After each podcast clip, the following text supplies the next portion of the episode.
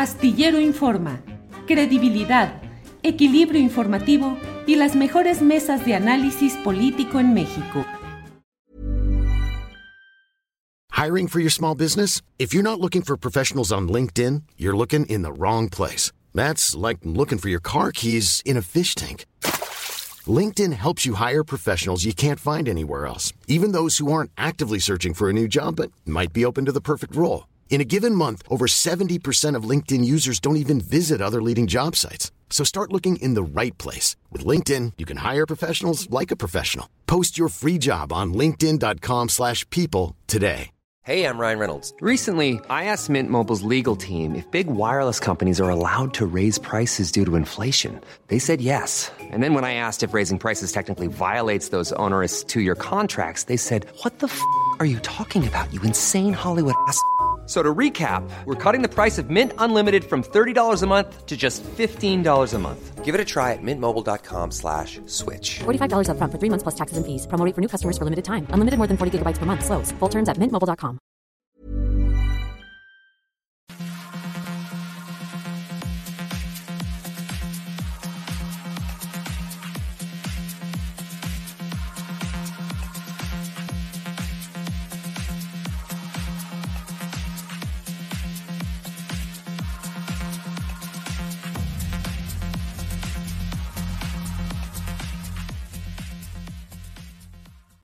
La una de la tarde, la una de la tarde en punto de este jueves 17 de marzo. Tenemos mucha información interesante. De verdad que todo está en suspenso.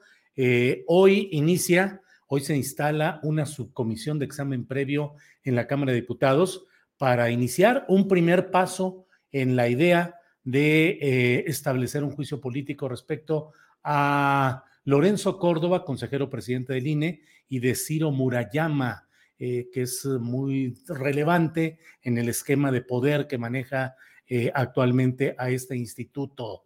Eh, Gers Manero estará hoy compareciendo ante el Senado. Sandra Cuevas tiene ya una resolución que la vincula a proceso judicial, pero su suerte aún está indefinida. Y el Bronco, Jaime Eliodoro Rodríguez Calderón en Nuevo León, pues se le confirma su sujeción a proceso la prisión oficiosa, pero el asunto tendrá que ser definido por un juez federal. Así es que todo está en suspenso y de eso vamos a hablar hoy en este programa que aquí arranca de inmediato con el primer tema que le he mencionado. Así es que me da mucho gusto poder saludar a Hamlet García Almaguer, diputado federal por Morena. Hamlet, buenas tardes.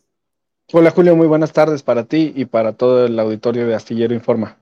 Gracias, Hamlet, muy amable. Hamlet, hoy a las eh, cuatro de la tarde está citada la instalación de una subcomisión de examen previo ante la cual mm, los eh, diputados de Morena, según se ha anunciado, solicitarán juicio político contra Lorenzo Córdoba y Ciro Murayama. ¿Hay viabilidad para este proceso o es solo parte de la pirotecnia declarativa y política de la temporada, Hamlet? Pues primero decirte que el juicio político es un mecanismo de control constitucional que tiene la Cámara de Diputados y el Senado. Para eh, efectos ilustrativos al auditorio, es muy parecido a un proceso penal en el anterior sistema, dividido en dos etapas. En la primera etapa, eh, la Cámara de Diputados funcionamos como una especie de fiscalía, un órgano acusador que integra el expediente y formula la acusación. Y el Senado de la República es el, órgano que demuestra o acredita o juzga sobre la responsabilidad de los servidores, algo muy similar a la culpabilidad, solo que aquí no se usa el término culpabilidad, sino responsabilidad. Y el primer paso es este, em, el que vamos a tomar el día de hoy, que es la instalación, por fin, de la subcomisión de examen previo. ¿Qué pasa con las demandas de juicio político? ¿Quién la puede presentar? Cualquier ciudadano puede presentar demanda de juicio político, cualquier legislador lo puede realizar e incluso eh, la fiscalía puede también solicitar juicio político. El juicio político se puede solicitar durante el ejercicio del encargo de un servidor público de alto perfil en un catálogo que está establecido en la propia Constitución y además eh, se puede solicitar aún un año después de terminado el encargo. Entonces la gente dice muchas veces, pero ¿ya para qué? Hace rato nos preguntan eso, pero oye, los consejeros Lorenzo Córdoba y Ciro Moreyama se van en 2023 y ya nada más falta un año para eso. No, pues la provisión constitucional es que incluso un año después de haber eh, salido del cargo se les puede enjuiciar políticamente y las sanciones, que en su caso determinaría el Senado, pueden ser la inhabilitación y la destitución del encargo y esto pues es muy relevante para prevenir que personas que no realizan adecuadamente el ejercicio de sus funciones eh, se queden en otros, en otros cargos o compitan por otros, por otros cargos. Sobre tu pregunta del tema eh, de si es pirotecnia o es un tema político y demás, no, este es un mecanismo constitucional que tomamos con muchísima seriedad. Decirte que para mí es un enorme privilegio, es una altísima distinción formar parte de esta comisión en la que solamente estamos 14 de los 500 legisladores. Del lado de Morena eh, tenemos figuras como Juan Ramiro Robledo, que es el presidente de la Comisión de Puntos Constitucionales, que ya fue diputado, senador de la República, que fue presidente del Tribunal de Justicia Administrativa del Estado de San Luis Potosí, el exgobernador Leonel Godoy, que además es nuestro vicecoordinador parlamentario, el diputado Julio César Moreno, que fue presidente del Congreso y fue presidente de la Comisión de Puntos Constitucionales hace algunas legislaturas. Del lado del PT está Gerardo Fernández Noroña y del PRI están los exgobernadores Alito Moreno y Rubén eh, Moreira. Así es que es una comisión con muchas figuras, con muchos actores que tienen prestigio y conocimiento político y técnico en materia jurídica y vamos a hacer un análisis muy profundo, muy serio de los expedientes, de todos los expedientes que estén eh, iniciados ante la Secretaría General y que nos tiene que turnar una vez que esté instalada la subcomisión para realizar un análisis, dice la ley de responsabilidades, dentro del término de 30 días hábiles, Julio. Eh, estoy hablando con Hamlet García Almaguer, diputado federal de Morena, jalisciense, secretario de la Comisión de Justicia de la propia Cámara de Diputados e integrante de esta subcomisión eh, de examen previo, que es la que tiene en sus manos o tendrá dentro de unas horas la suerte de las uh, solicitudes de juicio político que se presenten. En este caso, Hamlet, nos preguntamos exactamente de qué se acusa a Lorenzo Córdoba y a Ciro Murayama. Mira, la subcomisión se va a instalar y la Secretaría General de la Cámara nos tiene que turnar los expedientes y vamos a leer con detenimiento las acusaciones. Lo que podemos verificar por medios de comunicación es que en enero del 2021 el diputado Fernández Noroña presentó una demanda de juicio político en contra de estos eh, dos personajes, pero además quiero decirte que esto no está cerrado. No se trata solamente de una acusación. Como te decía, cualquier ciudadano puede presentar una demanda de juicio político y nosotros estamos dispuestos a recibirlas. Si en las próximas horas o en los próximos días los ciudadanos, otros legisladores presentan acusaciones por el actuar de estos personajes o de alguien más, nosotros vamos a estar muy atentos y aquí hay un tema muy sencillo. La demanda que presentó en su momento Fernández Noroña hace más, un poquito más de un año, evidentemente no incluía todo lo que ha ocurrido entre enero del 2021 y marzo del 2022 en torno a el actuar del instituto. Algunas cosas que podemos advertir es la insistencia que tienen en el tema de los altos salarios más allá del límite constitucional y que forma parte de un litigio que está en la Suprema Corte de Justicia de la Nación. Esperamos esa resolución. Eh, otro aspecto muy relevante que quedó eh, plasmado en sentencias tanto de la Sala Superior del Tribunal como de la eh, Suprema Corte en las acciones y controversias constitucionales es su determinación de suspender el ejercicio de la revocación de mandato en franca violación a el artículo 27.2 de la Convención Americana de Derechos Humanos y al 29 de la Constitución mexicana, que no autoriza suspender derechos políticos y la revocación de mandato es un derecho político. Eso, digamos, son hechos notorios que conocemos porque hemos visto las sentencias, porque ha salido en reportajes, porque ha estado en primeras planas de los diarios, porque están las notas. Pero otra realidad es lo que vamos a advertir de los expedientes y con eso comencé, vamos a realizar un análisis minucioso, pormenorizado, dentro del límite legal de 30 días hábiles que nos otorga eh, la ley de responsabilidades para poder eh, dictaminar esas demandas de juicio político. Hamlet, por lo pronto, hoy o en los días inmediatos, Morena como tal, su bancada, presentará solicitud de juicio político o solo se manejará en función de la que presentó Gerardo Fernández Noroña?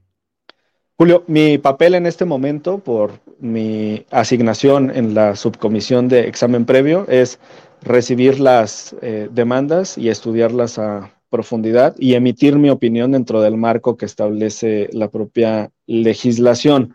Yo no podría a título particular presentar una demanda porque soy quien las va a analizar, pero de lo que he escuchado hay voluntad de varias y varios compañeros de presentar demandas propias que se acumularían con la que ya fue presentada por eh, Gerardo Fernández Noroña.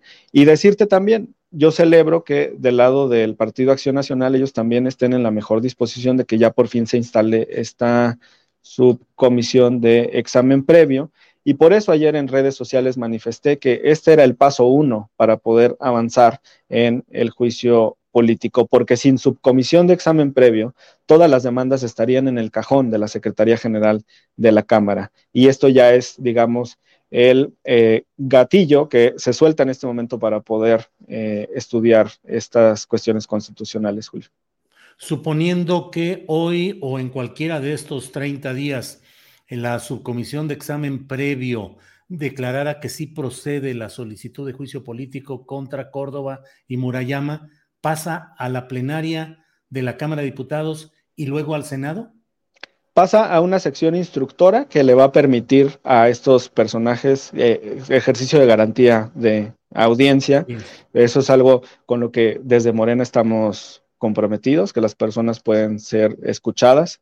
Acabamos de aprobar en la última sesión de la Cámara una reforma al Código Nacional de Procedimientos Penales para que, por ejemplo, los imputados en eh, el esquema federal de delitos, puedan solicitar en el extranjero pruebas en su beneficio. Y esta es una política general de Morena. Nosotros no vamos a realizar juicios sumarios, ni mucho menos, vamos a otorgar garantía de audiencia. Pasa a esa sección instructora, después al Pleno de la Cámara de Diputados, en el que basta eh, mayoría absoluta de los presentes teniendo quórum. Y en ese momento la acusación se eh, remite al Senado de la República para que funja como jurado de sentencia. Ajá. Eh, Hamlet, eh, la, hoy he publicado en la columna Astillero en la jornada un análisis sobre este tema y yo planteo pues que los votos están eh, aparentemente siete y siete de los 14 integrantes de esta subcomisión de examen previo. Sin embargo, me parece que el factor, y así lo escribo, el factor que puede mover las cosas sería el voto del Partido Revolucionario Institucional. ¿Hay esa posibilidad? Pues yo te quiero decir que, digo, no puedo hablar por ellos, evidentemente, pero hay algunas señales positivas de parte del PRI en las últimas semanas. Nos han acompañado en tres votaciones, cuatro votaciones trascendentales, eh, dos de carácter electoral, para poder devolver 547 millones de pesos para las vacunas, otra para que el instituto y el tribunal no se puedan involucrar en las determinaciones de nuestros órganos internos. Esa fue una reforma al artículo 10.2 de la ley del sistema de medios de impugnación para establecer una causal manifiesta e indudable de improcedencia. La tercera fue el dictamen, el decreto interpretativo de qué puede entenderse por propaganda gubernamental que es aquella que es pagada del erario público y emitida por el gobierno y no incluyen las manifestaciones públicas. Entiendo que eso acaba de ser aprobado por el Senado hace un par de horas y seguramente se publicará en las próximas horas o el día de mañana.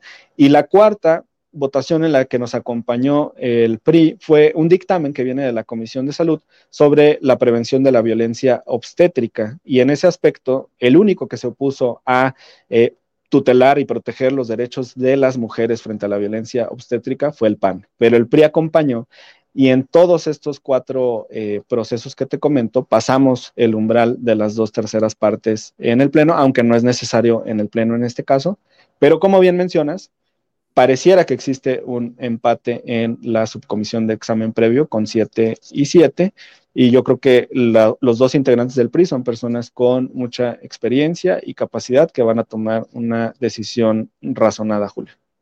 Ahora, Hamlet, en la realidad política, eh, pasa en la subcomisión de examen previo, pasa en la sección instructora, pasa por mayoría simple en la Cámara de Diputados, pero pasa al Senado, donde ahí sí necesita mayoría calificada, pregunto. En el Senado de la República son dos terceras partes de los presentes, porque ya al ser jurado de sentencia, la Constitución otorga una protección eh, cualificada, digamos, frente a ese aspecto.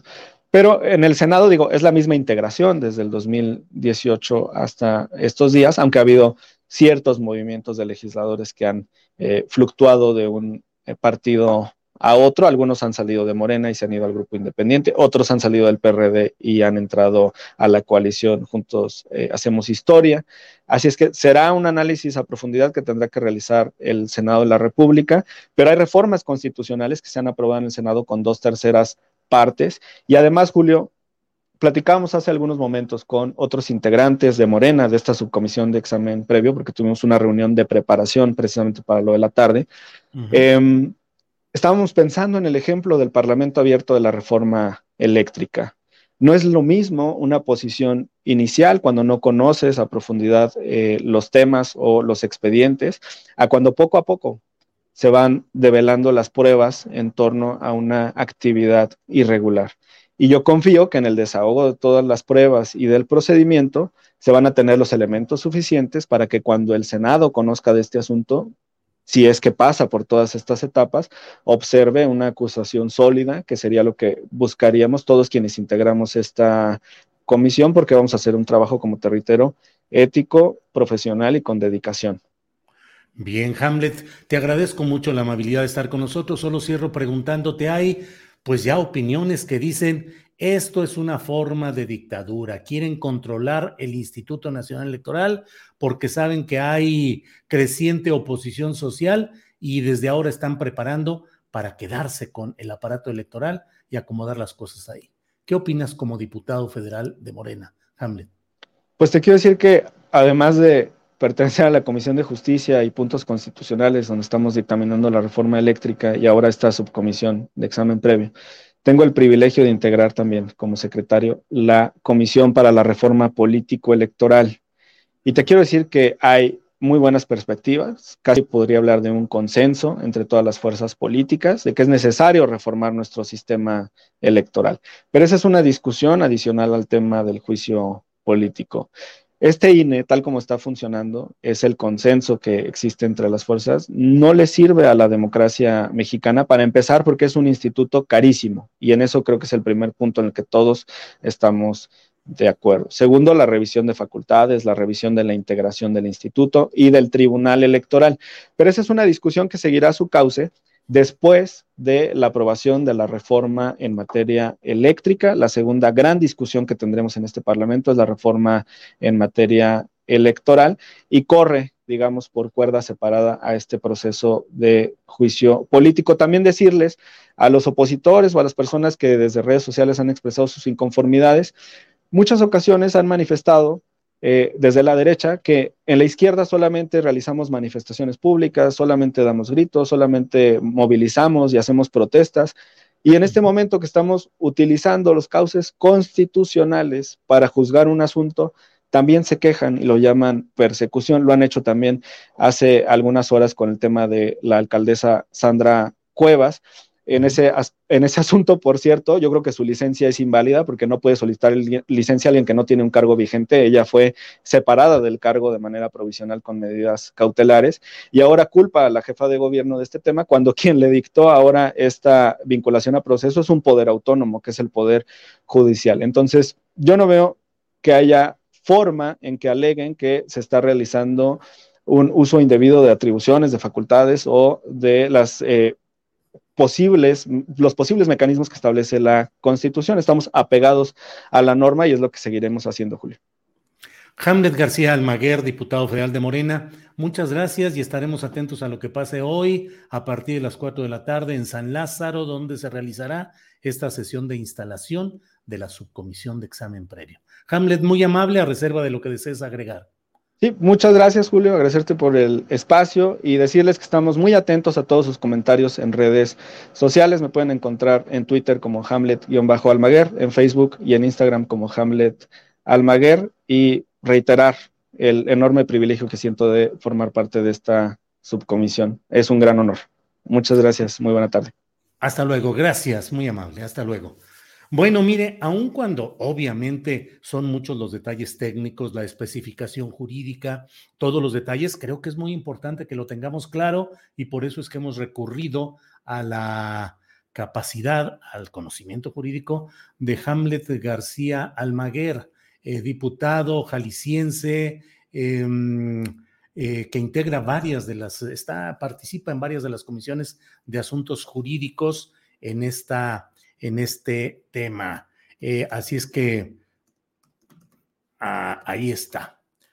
Em, entonces, bueno, pues esa es parte de lo que estamos hoy comentando. Desde luego, hay mucha información, muchos eh, eh, comentarios. Dice Jerry Huerta, somos gritones, protestamos, somos broncudos, todo eso es verdad, pero también sabemos movernos de manera institucional. De eso no les queda duda. No sé exactamente a qué se, a qué se refiere, pero bueno, pues ahí está esa discusión. Bueno, como le habíamos comentado, vamos a tener ya eh, de inmediato, estamos ya con eh, Marcela Turati, periodista mexicana, cubre temas de derechos humanos y costo humano de la violencia, coordinadora de A dónde van los desaparecidos. Marcela Turati, buenas tardes. Hola, muy buenas tardes. Gracias, Marcela. Ayer te vimos en una sesión en la cual participó el subsecretario Alejandro Encinas en la Real Embajada de Noruega eh, con representantes de Artículo 19 y periodistas. Eh, ahí hubo pues expresiones acerca de lo que está sucediendo en el tema de periodistas, agresiones, desapariciones, asesinatos de ellos. ¿Cuál es tu percepción de lo que está sucediendo en el país y lo que se está haciendo institucionalmente en este tema. Marcela, por favor. Sí, muchas gracias. Mira, eh, pues una de las preguntas que nos hicieron y de lo que hablamos es el panorama, cómo lo estamos viendo, ¿no? Entonces, eh, parte de lo que decíamos es, estamos sumidos en un continuum de violencia, ¿no? La violencia contra periodistas no es nueva. Tenemos muchos periodistas eh, además de los asesinatos, que es una ola que, pues, que es una tendencia, ¿no? Que no es nuevo, eh, pero que podemos llegar este año a romper récords, porque empezamos ya con siete u ocho, no sé, las organizaciones no se ponen de acuerdo, periodistas asesinados, tenemos 25 periodistas desaparecidos, este, también tenemos un, periodistas de los que no hablamos, pero que están, que fueron torturados o han sido torturados en toda la zona Golfo de México y en varias partes del país. Tenemos muchos desplazados eh, esperando regresar a sus lugares de origen, eh, eh, exiliados y las denuncias vuelven otra vez contra periodistas. Es una tendencia también como alarmante, más el espionaje. Entonces, somos el país desde hace años el país más mortífero para la prensa, tercer año consecutivo, y no, no estamos viendo como una, que se quieran cambiar las cosas, que se quiera hacer algo realmente efectivo. Y bueno, y tenemos también este problema de la estigmatización eh, desde, el poder eh, desde el poder ejecutivo, ¿no? Desde las mañaneras a muchos periodistas que no está ayudando en este momento de tanta hostilidad contra la prensa, ¿no? Marcela, em, está siendo me parece a mí, y el otro día escribí un tuit donde yo decía que hay dos planos en lo que está sucediendo. Por una parte, la lucha legítima, la denuncia, la movilización de periodistas, sobre todo de a pie o de la talacha, de la actividad cotidiana, que son quienes están sufriendo todo esto y no el periodismo que yo me atrevo a señalar de élite, es decir, los que y me incluyo los que estamos eh, en una condición de columnistas, de conductores de programas, eh, con nuestro asiento formal, digamos, en la Ciudad de México, pero la batalla y la agresión está en el periodismo de a pie, en el de la talacha. Y por otro lado, la utilización política que se está haciendo desde otros factores de poder nacionales e internacionales, tratando de relacionar estos hechos de agresiones a periodistas y la denuncia y lucha del gremio para acomodarlo a intereses eh, políticos en pugna. ¿Qué opinas de estos dos planos, Marcela? Sí, ahorita está el mar súper revuelto, ¿no? Nosotros también decimos, bueno, pero ¿quién es? O sea, hasta quién es periodista, quién se está diciendo que es periodista, quiénes son publirelacionistas disfrazados de periodistas, quiénes están haciendo negocio, eh, pero como sea, todo este río más revuelto está haciendo que los periodistas que estamos en campo, y no soy yo, o sea, yo podría decir que soy de esos periodistas, bueno, que viven en la Ciudad de México, que soy privilegiada, pero de todos modos, pues tengo mis propias amenazas y cosas nunca comparables con los periodistas de a pie de las regiones. Este, pero todos perdemos en esta disputa, porque cuando se señala así a la prensa en general, no es cierto que se está haciendo una, eh, una distinción de, ah, solo estamos atacando a ciertos medios o a ciertos periodistas. Se habla de la prensa, como la prensa sicaria, la prensa ampona, la, o sea, todos los... Desde Palacio Nacional. No, y también a los congresos, lo que pasó eh, eh, cuando los periodistas, creo que en el Congreso fue que se levantaron y, también en un Congreso que hubo, ya no me acuerdo dónde, que le empezaron a buchear, ¿no? Al líder de Morena. A Querétaro, creo. Sí. Ayer, bueno, en Michoacán los periodistas también tomaron tribuna, que es algo impresion o sea, impresionante, ¿no? No lo habíamos visto, estamos viendo muchas movilizaciones, pero cuando leemos, por ejemplo, el comunicado de los colegas de Tijuana, eh, cuando matan eh, a Lourdes y, a Margarito y dicen, por favor, paren estos mensajes de odio. O sea, paren esto porque nos están afectando a los periodistas de a pie. Y lo vimos también ayer en el mensaje que sacó el colectivo Ni Uno Más de Michoacán, que decía, ustedes arréglense, pero nosotros no queremos ser botín político. Entonces, sí siento que estamos hablando como desde diferentes niveles, ¿no? O sea, como que los periodistas estamos diciendo, bueno, o sea, que no nos maten, eh, que haya un mensaje de respeto a la prensa, ¿no? O sea, en estos momentos, pero sea por lo de los parlamentarios europeos, sea porque eh, los, no sé, gente como Calderón, que pues nunca se preocupó por la prensa, ahora se solidariza, eh, sea también pues porque la gente cercana a Andrés Manuel está diciendo, no, pero no es el peor momento, este, rebatiendo cualquier cifra, los tweets, no es cierto que es el peor momento eh, para la prensa, si nunca se había podido hablar de como ahora. Pues creo que cada quien está hablando como desde donde está, desde su ideología, pero no estamos viendo que esto pone en más riesgo en general a todos los periodistas y que sí tendría que haber matices y que tendría que haber espacios también de discusión donde podamos platicar y ver de dónde salen los miedos de un lado, de otro, y que escuchen también por qué decimos que están matando periodistas y que es legítimo que digamos que, no, que esta violencia pare, ¿no? O sea, ¿qué efectos tiene? Pues que todos los días escuchemos en casi en cadena nacional, que yo digo que la mañanera es casi cadena nacional, ¿no? este, estos mensajes contra la prensa, ¿qué efectos tiene en periodistas que ya no quieren investigar? Porque un día les hizo bullying el presidente, porque es una especie de bullying, en periodistas que no tuvieron esa oportunidad de decir, oiga, mi reportaje sí está sustentado y nomás recibieron burlas, ¿no? Eh, entonces, no está viendo, eh, no es equitativo, eh, es un, yo siento que es abuso de poder, este, pero, pero que no es solo el presidente, o sea, hay muchas cosas y también los dueños de los medios, ayer lo decíamos, parte de la inseguridad de periodistas es la precarización laboral, ¿no? O sea, las condiciones laborales, y eso pone también mucho más en riesgo a muchos periodistas y eso también tiene que estar sobre la mesa cuando discutamos, cuando discutimos estas cosas, ¿no? Marcela, ¿qué tanto el fenómeno que mantiene al país en una inseguridad y en una desolación generalizada, como es el, control, la preponderancia del crimen organizado, su enorme capacidad económica, su enorme capacidad de acción delictiva, eh, la colusión con las autoridades de todos los niveles?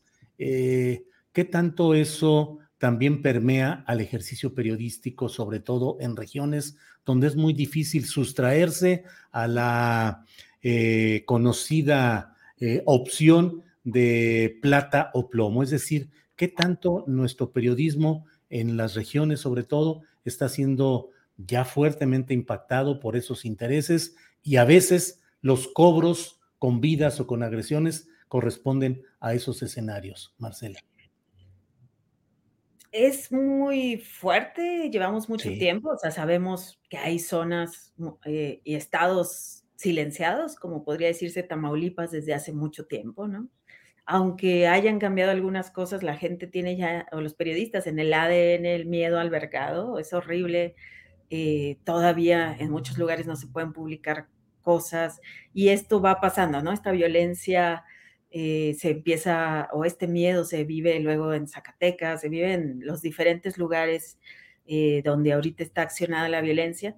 Pero yo no sé si le diría que es la delincuencia organizada, como ha dicho el presidente varias veces, y ayer también lo decía Encinas, de que no hay funcionarios involucrados eh, y que no se puede decir que son crímenes cometidos por funcionarios, por ejemplo porque todo está muy revuelto y porque no hay investigaciones, ¿no? O sea, me llama la atención que la Fiscalía General de la República o las fiscalías pues no investigan y entonces, ¿por qué tenemos a la Secretaría de Seguridad Pública dándonos los avances cuando deberíamos, o sea, las investigaciones tendrían que ser, eh, bueno, de, esto, de las fiscalías. Y lo que vemos, por ejemplo, conozco a un reportero no sé, de, uno de estos estados donde está la zona del silencio, que me decía que por él fueron una tarde un grupo armado, ¿no? Eh, lo tablearon, como dice, o sea, lo torturaron eh, con unas tablas, eh, lo golpearon muy fuerte, estuvo mucho tiempo sin poderse sentar. Y cuando lo liberaron, le dijeron que era para que no volviera a hablar del alcalde y no volviera a publicar de la corrupción del alcalde. Entonces, y él decía, bueno, yo sé que son de ese, en ese entonces eran los Zetas, ¿no? Yo sé que son de los Zetas, pero entonces trabajan para el presidente municipal, ¿no? Y así vemos muchos casos, entonces no podemos separar eh, cuándo es funcionario, cuándo no. Nos gustaría siempre, o sea, por ejemplo, ahora que dicen esto de, bueno, no son funcionarios, pues no sabemos porque no hay investigación, pero por ejemplo, el último periodista asesinado en Oaxaca, Heber López, él estaba cubriendo este asunto, el megaproyecto de Rompeolas, creo que se llama, y él estaba señalando a la alcaldesa, que era de Morena, y, no entiendo por qué dicen, bueno, es que no están, y es la principal línea de investigación, y agarraron a personas relacionadas con ella.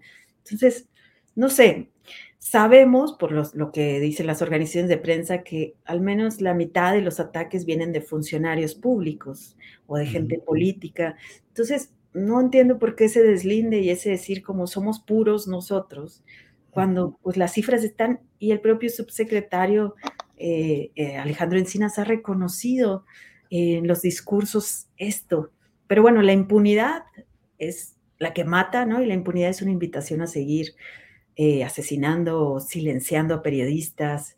Y esto es lo que, en esto sí podríamos decir que son partícipes y que son cómplices las autoridades al no investigar, ¿no? Marcela, ayer estuvo ahí Alejandro Encinas, hizo algunas explicaciones, algunas consideraciones.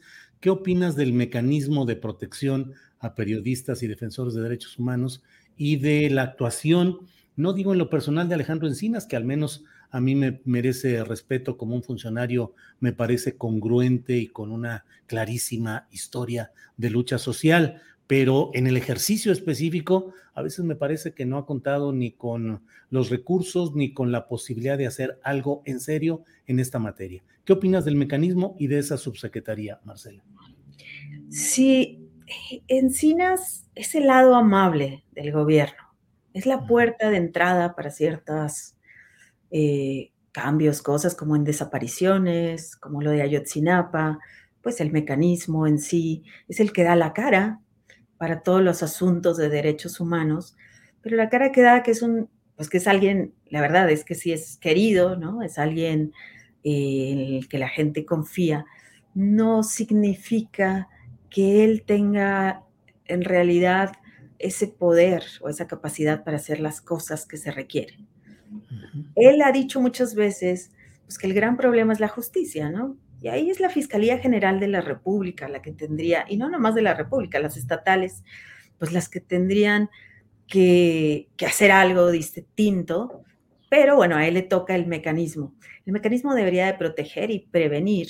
A él no le toca investigar los crímenes, pero él mismo ha dicho eh, que está rebasado, que se había planteado un mecanismo pues como algo paliativo por un tiempo, pero ahorita en este sexenio se duplicó, ¿no? En casos que podía eh, atender y que se requiere reformarlo. Entonces, para eso están haciendo unos diálogos, que ayer, por cierto, estuvieron los diálogos en Nayarit y hubo una protesta de periodistas. Por eso digo que estamos viendo cosas inéditas, porque la, y no nomás con periodistas, yo creo que también con movimientos sociales y desapariciones, eh, las familias de desaparecidos están cada vez más enojados porque siento que la figura de Encinas ha sido como de contención.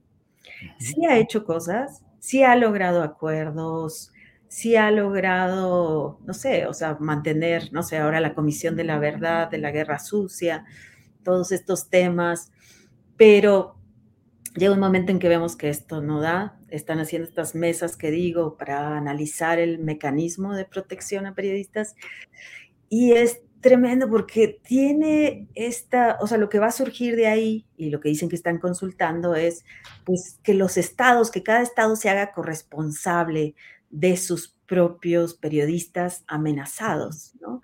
Y de investigar cada caso. Y esto pues a todo mundo eriza, ¿no? Ayer eh, en este evento, pues había varios periodistas desplazados, gente que, la que les mataron a sus familias, varios con botón de pánico, varios, o sea, en el mecanismo, y todo el mundo empezó ahí a gritar que no querían, que no confían. Los de Guerrero no saben cómo regresar a Guerrero, llevan años, no sé, muchos periodistas de Iguala en diferentes partes del país, o sea, no se sabe cómo se les va a reubicar, pero dicen es que allá están mis captores, pero bueno, de ciencias, pues es que también el mecanismo federal tampoco no es la panacea, ¿no? Pero pues la pregunta que le hice yo y que le hicimos algunos es, ¿por qué dicen o cuál es su diagnóstico para decir que ahora sí el mecanismo va a funcionar haciéndole esos cambios? ¿Ya vieron cuál es la capacidad estatal? ¿Ya vieron si hay dinero? Vamos a esperar, vamos a pasar todo el sexenio a que implementen esto nuevo y quién sabe si los capaciten y mientras van a seguir matando periodistas. O sea, esa es su respuesta de emergencia. Esa es para, eh, para pasar el sexenio, yo creo, ¿no? Sí, sí, sí. Pues Marcela Turati, muchas gracias. Sabes el reconocimiento que te tenemos muchos periodistas, a tu voz, a tu presencia, a tus trabajos. Eh, y no tengo más que agradecerte el que nos hayas dado la oportunidad de tener pues tu punto de vista en general y a partir de la reunión de ayer y bueno, pues agradecerte a reserva de lo que desees agregar, Marcela. Sí, muchas gracias. Pues ayer planteé que necesitamos hacer algo extraordinario y lo que creo que podríamos empezar a analizar es si podemos un panel de expertos independientes hacer peritajes para ver cómo se ha investigado eh, los asesinatos de los colegas, o pensar en un GIEI para periodistas, un grupo internacional de expertos independientes que venga, que revise lo que se ha hecho, eh, o una comisión de la verdad. Yo ya no veo que del gobierno en sí, aquí, con las capacidades, con los recursos y con la voluntad que no hemos terminado de ver, eh, se pueda hacer algo. Entonces, pues pienso que tenemos que pensar en medidas extraordinarias y empezar a debatir eh, otras formas. Y Encinas fue bien interesante porque al final agregó, vamos a empezar a meternos a ver este asunto de la precarización laboral. O sea, que va a empezar a ver las empresas cómo están tratando, no sé, cómo están pagando sus periodistas, a ver esto en qué detona. Eh, es interesante también, pero bueno, a ver si, si por fin eh, vemos, no sé, no sé si la salida del túnel, pero por lo menos que no sigan matando a más periodistas. Marcela, pues eh, muchas gracias y seguiremos atentos a este tema. Por esta ocasión te agradezco gracias y tu presencia. Gracias. Hasta luego, Marcela. Gracias. Bueno, pues Marcela Turati es una reportera de investigación que tiene una, eh, un gran prestigio y un gran reconocimiento en el gremio porque pues eh, ha hecho una cobertura permanente a muchos asuntos importantes.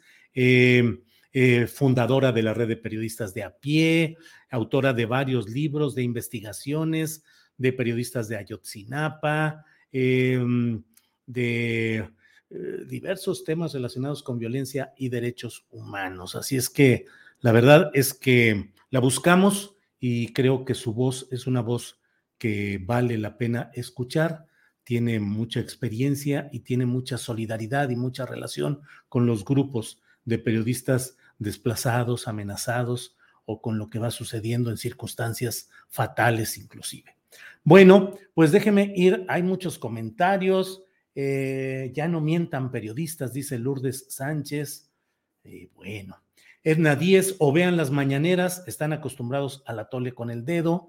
Eh, Isaías Martínez dice, este gobierno está más interesado en quitar a Ciro que en cuidar a los periodistas. Herbert Pereira dice, ¿y cuántos sobres ha recibido? Herbert, no sabe usted quién es Marcela Turati, si lo supiera, no se atrevería a decir ese tipo de cosas. Eh, Juan Moreno dice, se va a terminar el sexenio y la justicia sigue durmiendo el sueño del olvido. Gancito Power dice, será el sereno Julio, pero no es objetiva. Eh, bravo Marcela, qué bueno que la reconoces, Julio, es la voz crítica que necesita México, dice Yellow Beggy. Eh, no escuchan lo que dice Julio de Marcela, lávense los oídos, dice Juan Carlos Hernández Rosete. Eh, IBN Espartaco dice sí, está en quinto elemento. Lourdes Sánchez, ¿y qué ha investigado? Bueno, la verdad luego resulta muy impactante ver cómo hay gente que cree que las cosas surgieron ayer. Pero bueno, vamos ya con Adriana Buentello. Adriana, buenas tardes. Adriana, ¿cómo estás? Qué gusto de saludarte.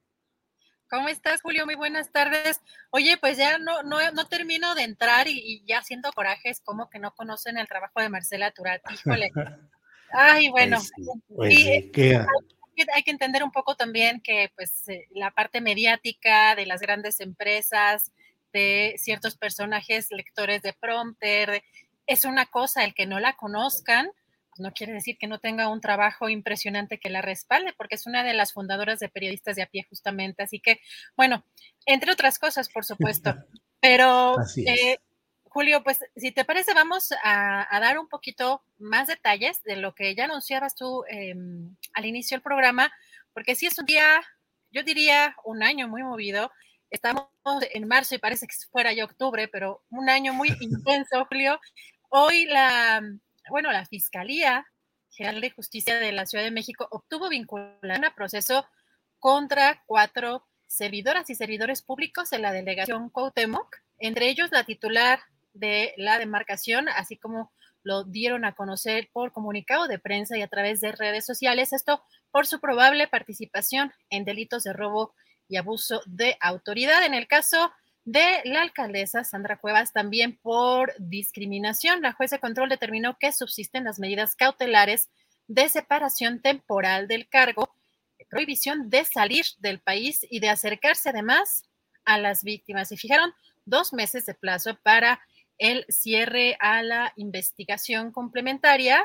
Y pues, por decirlo de alguna manera, Julio hoy libró la prisión preventiva. Así que pues también tenemos declaraciones de Claudia Sheinbaum hace ratito en conferencia de prensa, pues dijo que ya tiene su eh, pues conciencia, mantiene su conciencia tranquila y que sería muy pretencioso, Julio dijo, suponer que la jefa de gobierno controla la Fiscalía y el Poder Judicial en la Ciudad de México. Si te parece, vamos a escuchar qué dijo.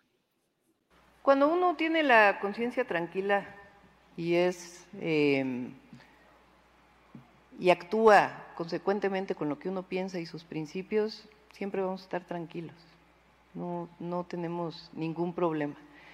En este caso, ella eh, comete, de acuerdo con la Fiscalía, un delito y sanciona la Fiscalía, eh, perdón, el Poder Judicial.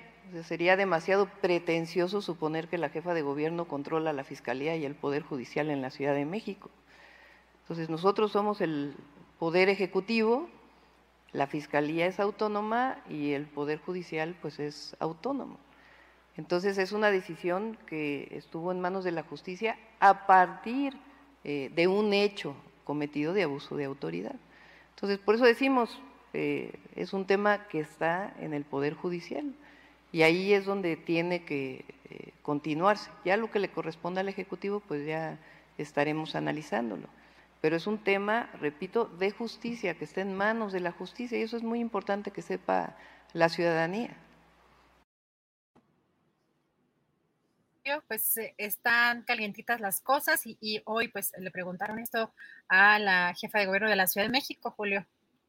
Sí, sí, sí, pues eh, está muy movido todo este asunto. Sandra Cuevas fue a su diligencia judicial con un vestido de los que suele eh, mostrar muy elegante, con las iniciales CH de Carolina Herrera. Y bueno, pues hubo ahí esta resolución que la sujeta, que la vincula a proceso judicial y bueno, habrá de verse qué es lo que sucede en estos dos meses, que es una medida cautelar que le ha impuesto el juez de control para que se desahoguen las eh, pruebas o acusaciones que haya en su contra. Así están las cosas, Adriana, y bueno, pues hay más información un poco más adelante, según entiendo. Sí, Julio, pues vamos ya con nuestro siguiente invitado. Regreso en un ratito más después de la mesa. Muchas gracias, Adriana. Regresamos en un rato más. Gracias. Bueno, pues estamos ya listos para nuestra siguiente entrevista. Por ello es por lo cual agradezco que esté con nosotros Sergio Aguayo, académico y politólogo. Sergio, buenas tardes. Julio, buenas tardes, qué gusto verte otra vez. El gusto es mío, Sergio, y más porque, pues como diríamos eh, eh, de manera muy popular, muy coloquial, pues la libraste en este, en este largo proceso judicial que entabló contra ti Humberto Moreira por una serie de consideraciones fundadas, razonadas que hemos compartido nosotros en nuestros espacios también respecto a la conducta de Humberto Moreira, que fue gobernador de eh, Coahuila y presidente del Comité Nacional del PRI. ¿La libraste, Sergio? La libré, la libré eh, mejor de lo que esperaba porque la ponencia de la ministra Margarita Ríos Farhat eh, era muy sólida y los otros cuatro ministros la enriquecieron y según me dicen salió un, fallo muy sólido por unanimidad en el cual me extienden eh, la protección constitucional al decir que lo que escribí sobre Humberto Morera, que huele a corrupto, que se violaron derechos humanos y que es un ejemplo muy mexicano de impunidad, estaban fundados en evidencia y en el ejercicio de la libertad de expresión y que por tanto no le tengo que pagar 10 millones de pesos, me cobraba 300 mil pesos por palabra, fueron 39 mil 39 palabras, eh, ojalá y así no me pagaran. Iba a ser el escrito más caro de tu historia, pero en contra Sergio Aguayo. Sí, sí. Así es, y entonces, bueno, aún no tengo lo que ellos llaman el engrose, que es el, texto final, pero de lo que sé, lo que sé es que va a tener varias consecuencias jurídicas. Eh, por un lado, la posibilidad de que ya se eh, complete la jurisprudencia para que estos criterios que, que, enunciaron crean precedente para todo, sean vinculantes para todo el país. Eh, y segundo, por lo pronto, que esclarece que en la medida en la que nosotros, tú, yo, cualquiera, eh, fundamente o haga un esfuerzo legítimo por fundamentar lo que escribe opina, eh, está amparado por la Constitución. Puede parecer algo menor para alguien del auditorio, pero vamos, yo sí no puedo decir de la nada que eh, fulano de tal es, eh, fulano de tal es hijo de Satán, porque me lo dijo doña Petrita, porque eso pues no está fundamentado en ninguna evidencia. Pero sí puedo argumentar que con base en la información hay indicios de que tal personaje es un corrupto o es un presunto violador, en fin. Eh, es, una, es, una, diferencia eh, sutil pero fundamental para extender la libertad de expresión y evitar eh, ataques por daño moral que digan, pues este señor me causó daño porque me dijo que soy este, un presunto corrupto y eso dañó mi honor y presento una prueba psicológica, y estoy hablando en serio, una prueba psicológica que diga, sí, eh, leer que es un presunto corrupto dañó su honor. un juez lo, un juez lo acepta, dice yo, yo te pido 20 millones de pesos, 10, 1, 2, 3, lo que sea, y ahí ya te meten en el laberinto judicial, que es lo que provocan estas demandas, que es eh, entrar en, una, en, un, en, un, callejón con muy pocas salidas eh, eh, rápidas y te pasas ahí años. Yo pasé cinco años, siete meses en, escritos, litigios, tener que ir, ver audiencias de oídas, antesalas. Eh, el tiempo que te quitan es enorme y eso le pasa a los periodistas de cualquier color y cualquier filiación, vamos, no hay distingos porque el poder está fragmentado, entonces en un lado te puede mandar un panista, eh, en otro un priista, en otro uno de Morena, en fin, da lo mismo. Este, así que, pues es, es una buena noticia para el, para el gremio en, en general y por supuesto para mí en lo particular que no puedo negar mi felicidad. Sí, Sergio, leo en eh, el portal de expansión eh, parte de lo que entiendo que el reportero vio de este resultado y dice que si bien las expresiones empleadas por el periodista podrían calificarse como molestas o inquietantes para el exfuncionario demandante, estas no llegan al extremo de perder su tutela constitucional se concluyó que las opiniones expresadas se plantearon en forma de, de proposiciones con, que, con las que se puede estar o no de acuerdo, pero que fomentan la discusión y la formación de la opinión de la audiencia. Hoy, Sergio, estamos viviendo una sociedad ávida, necesitada mucho de opinión. Es que, mira, bueno, en el Colegio de México, uno de los temas que estudio es eh, el lenguaje del odio y la polarización. Entonces, yo te lo explicaría como lo entiendo o como lo estamos entendiendo. Hay dos grupos que son estancos y que solo se escuchan a sí mismos y que no les interesan los argumentos del otro, sino solo quieren escuchar sus puntos de vista.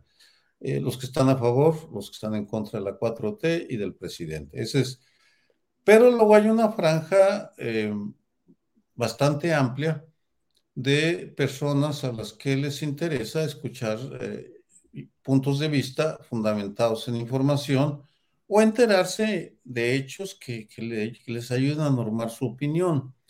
Estamos en una etapa muy difícil porque no está claro hasta dónde eh, la, ¿para quién le escribes? Yo no sé si a ti te pase, pero yo, siempre pienso, vamos, yo le voy a escribir a alguien que está interesado en escuchar un punto de vista fundado en evidencia y en un razonamiento que voy a ser explícito.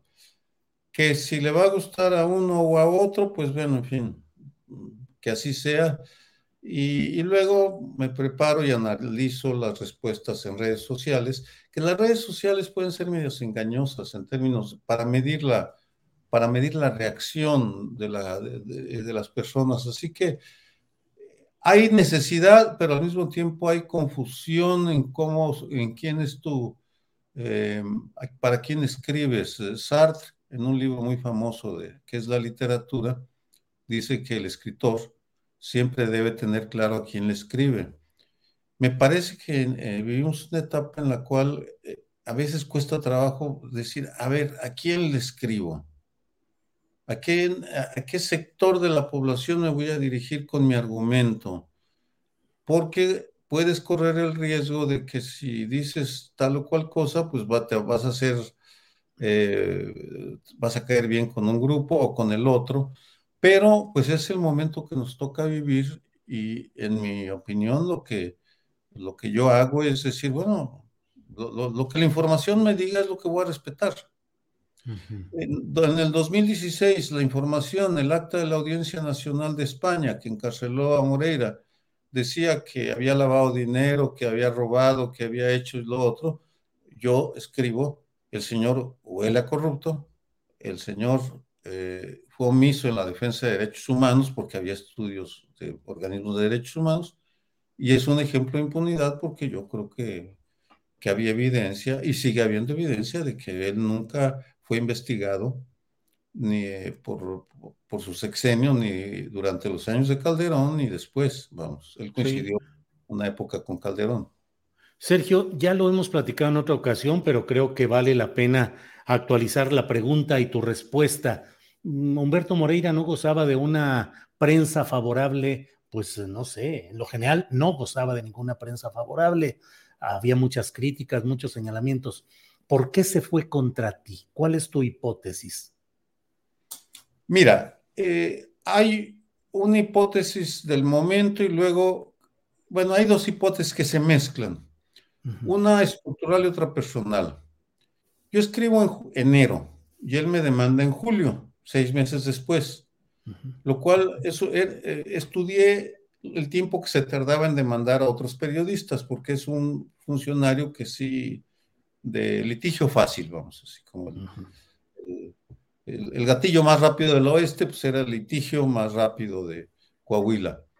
Eh, él generalmente demandaba al mes y medio, dos meses. A mí me demandó a los seis meses. ¿Qué pasó en esos seis meses? Que el seminario sobre violencia y paz que coordinó firmó un convenio con em, la Comisión Ejecutiva de Atención a Víctimas, la Comisión Nacional de los Derechos Humanos y el gobierno de Coahuila para estudiar la masacre de Allende, que el próximo lunes 21 cumple 11 años, la horrible masacre. Y la de San Fernando también, pero, pero en Coahuila era, era, Allende. Eh, por ese convenio, y esto es bien importante en términos del acceso a la información, el gobierno del estado de Coahuila, donde está, va su hermano, Rubén, eh, me entregó a la CEA los expedientes judiciales del caso de Allende.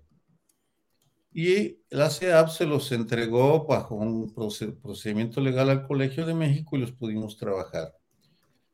Creo que él se irritó profundamente por el hecho de que eh, el gobierno de su hermano había entregado una documentación que posiblemente tenía evidencia incriminatoria de actos omisos porque los Z se apoderan de esa parte del estado del norte, de los cinco manantiales, de esa región de Allende, Piedras Negras, Acuña, etcétera, en los años en que él era gobernador, entonces eso pudo haber sido una preocupación.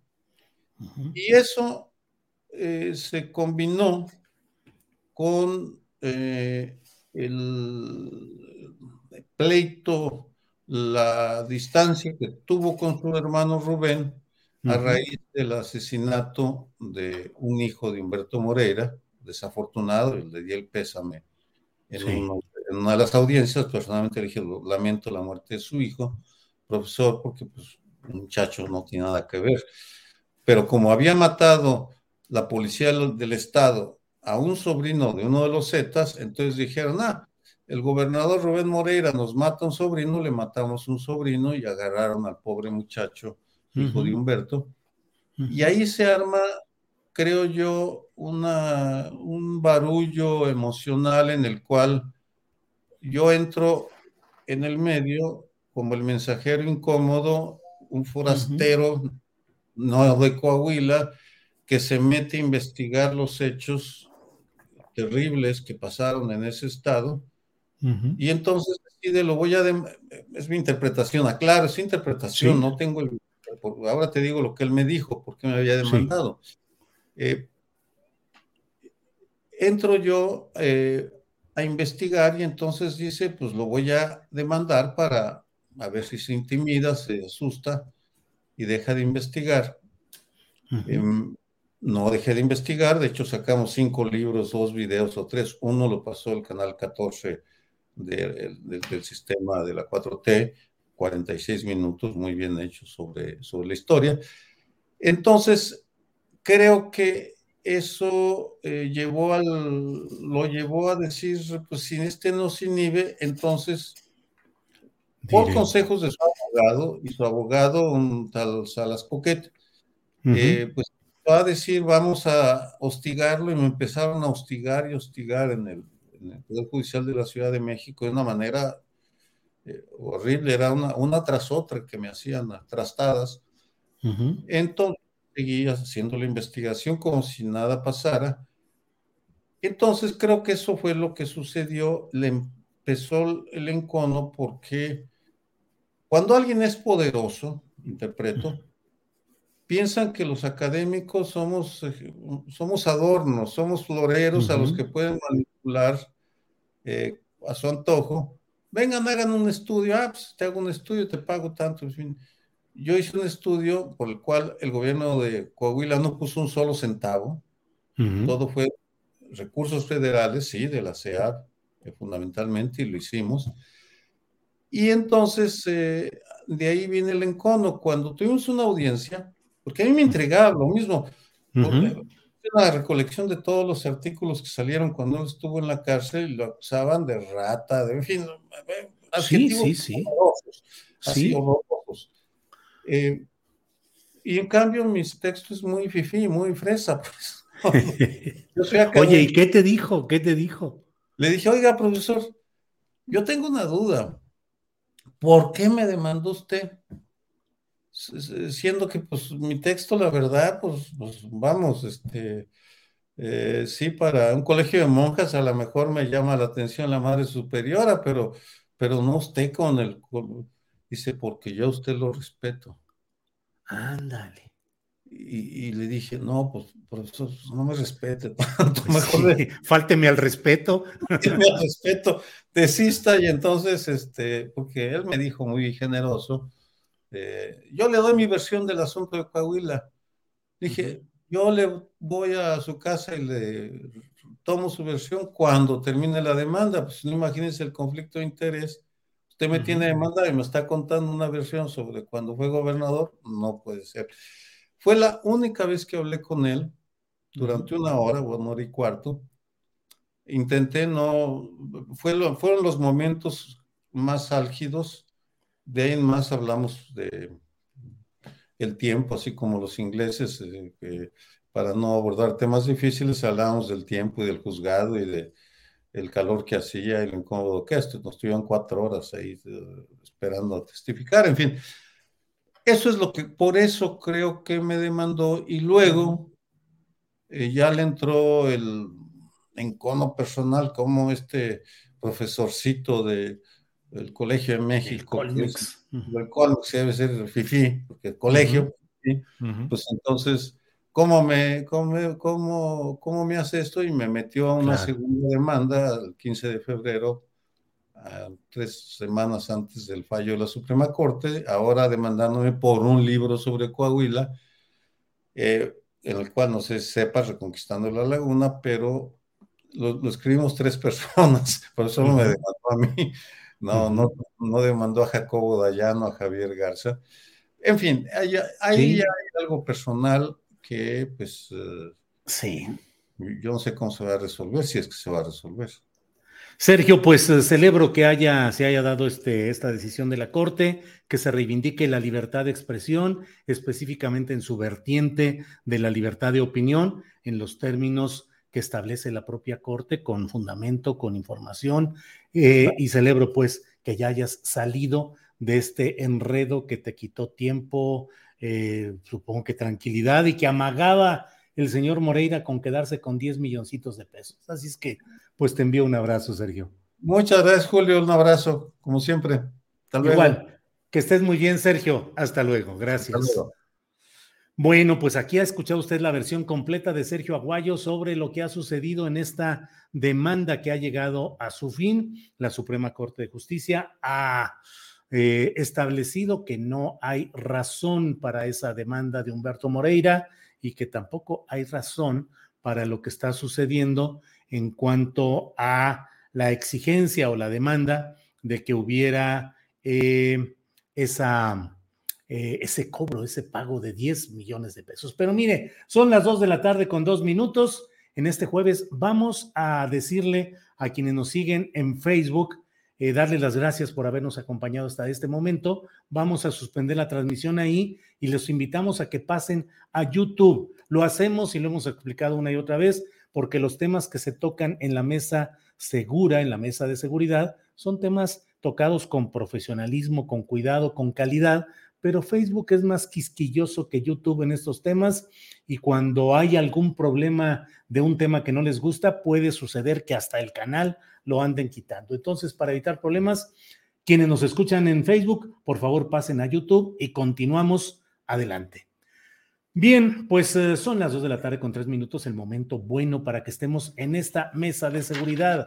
Ya está por ahí Guadalupe Correa Cabrera, a quien saludo con el gusto de siempre. Guadalupe, buenas tardes. Muy buenas tardes, Julio, ¿cómo estás? Eh, Víctor, también un placer este, verlos el día de hoy.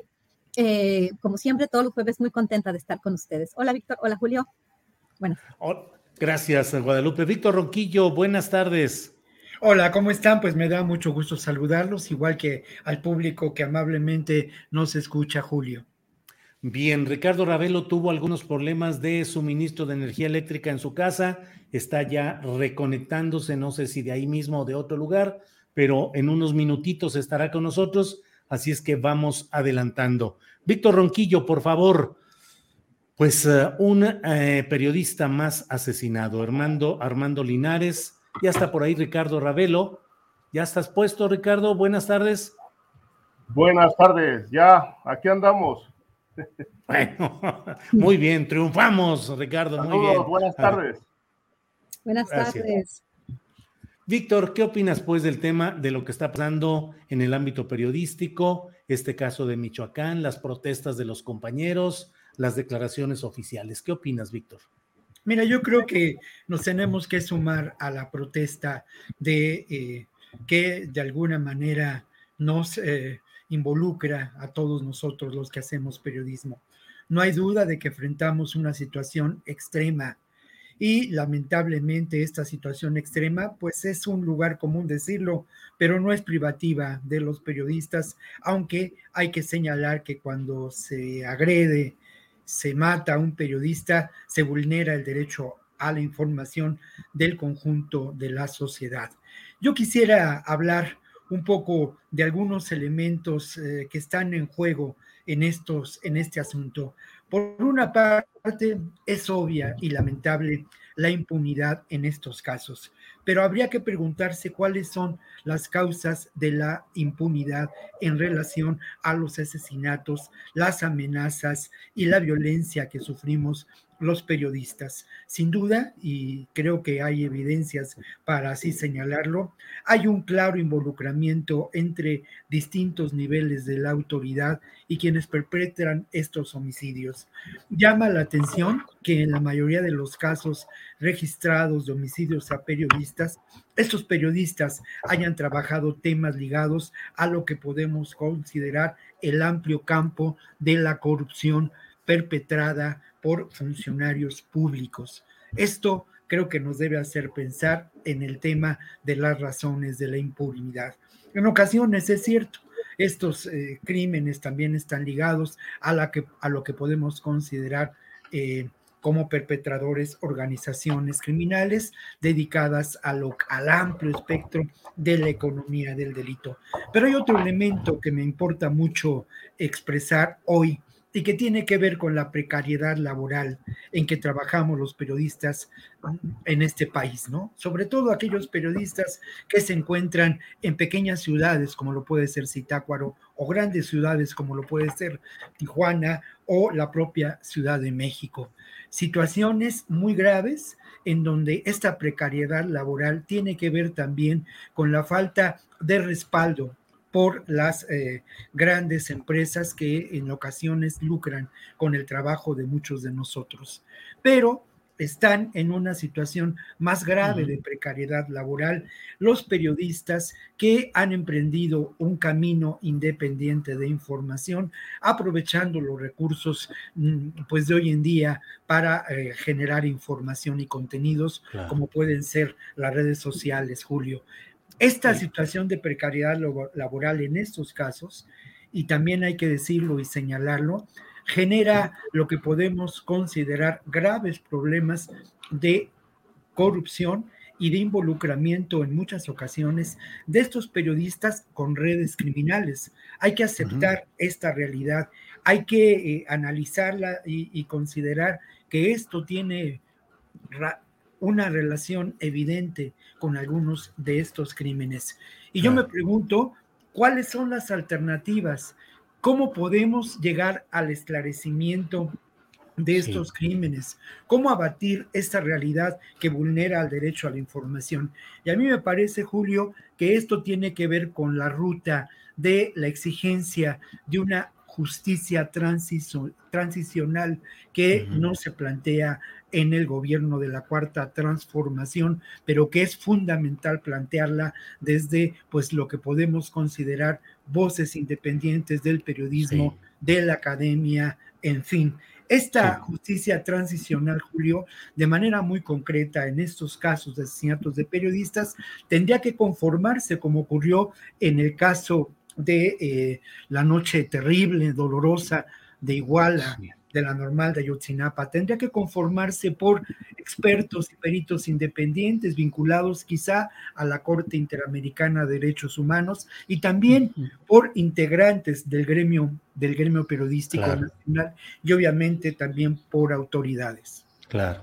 Muy bien, Víctor, gracias. Ricardo Ravelo, ¿cómo ves el tema? Digo, es un tema recurrente, lo hemos estado analizando y hablando de él un día tras otro, digo, cada semana, eh, pero Ricardo, ¿qué hacer? ¿Qué pasa?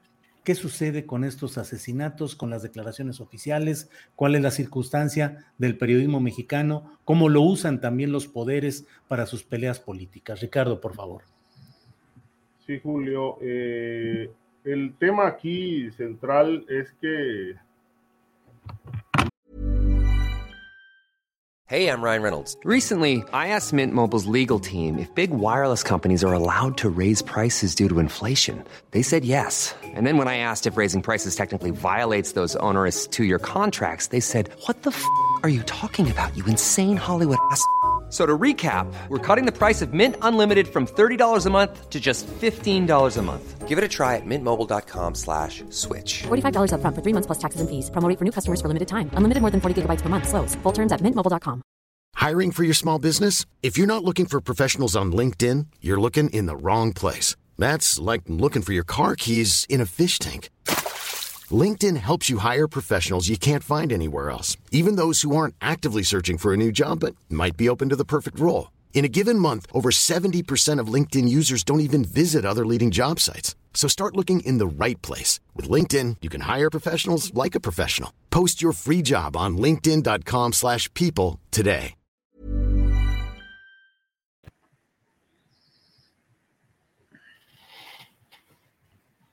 No se te... Ya, ahí está. ahí, el, tema central, me parece que hay un, hay un escenario eh, de impunidad que ha envuelto los casos de los asesinatos de periodistas desde hace muchos años. Es decir, son eh, en comparación con la amplia lista de muertes, eh, la lista de casos esclarecidos es muy poca, es muy, muy reducida. Eh, de tal manera que creo que hay un, sin duda un problema muy grave de impunidad que puede ser visto como una invitación permanente a seguir asesinando periodistas porque las posibilidades de que los eh, autores intelectuales o materiales sean castigados son muy bajas.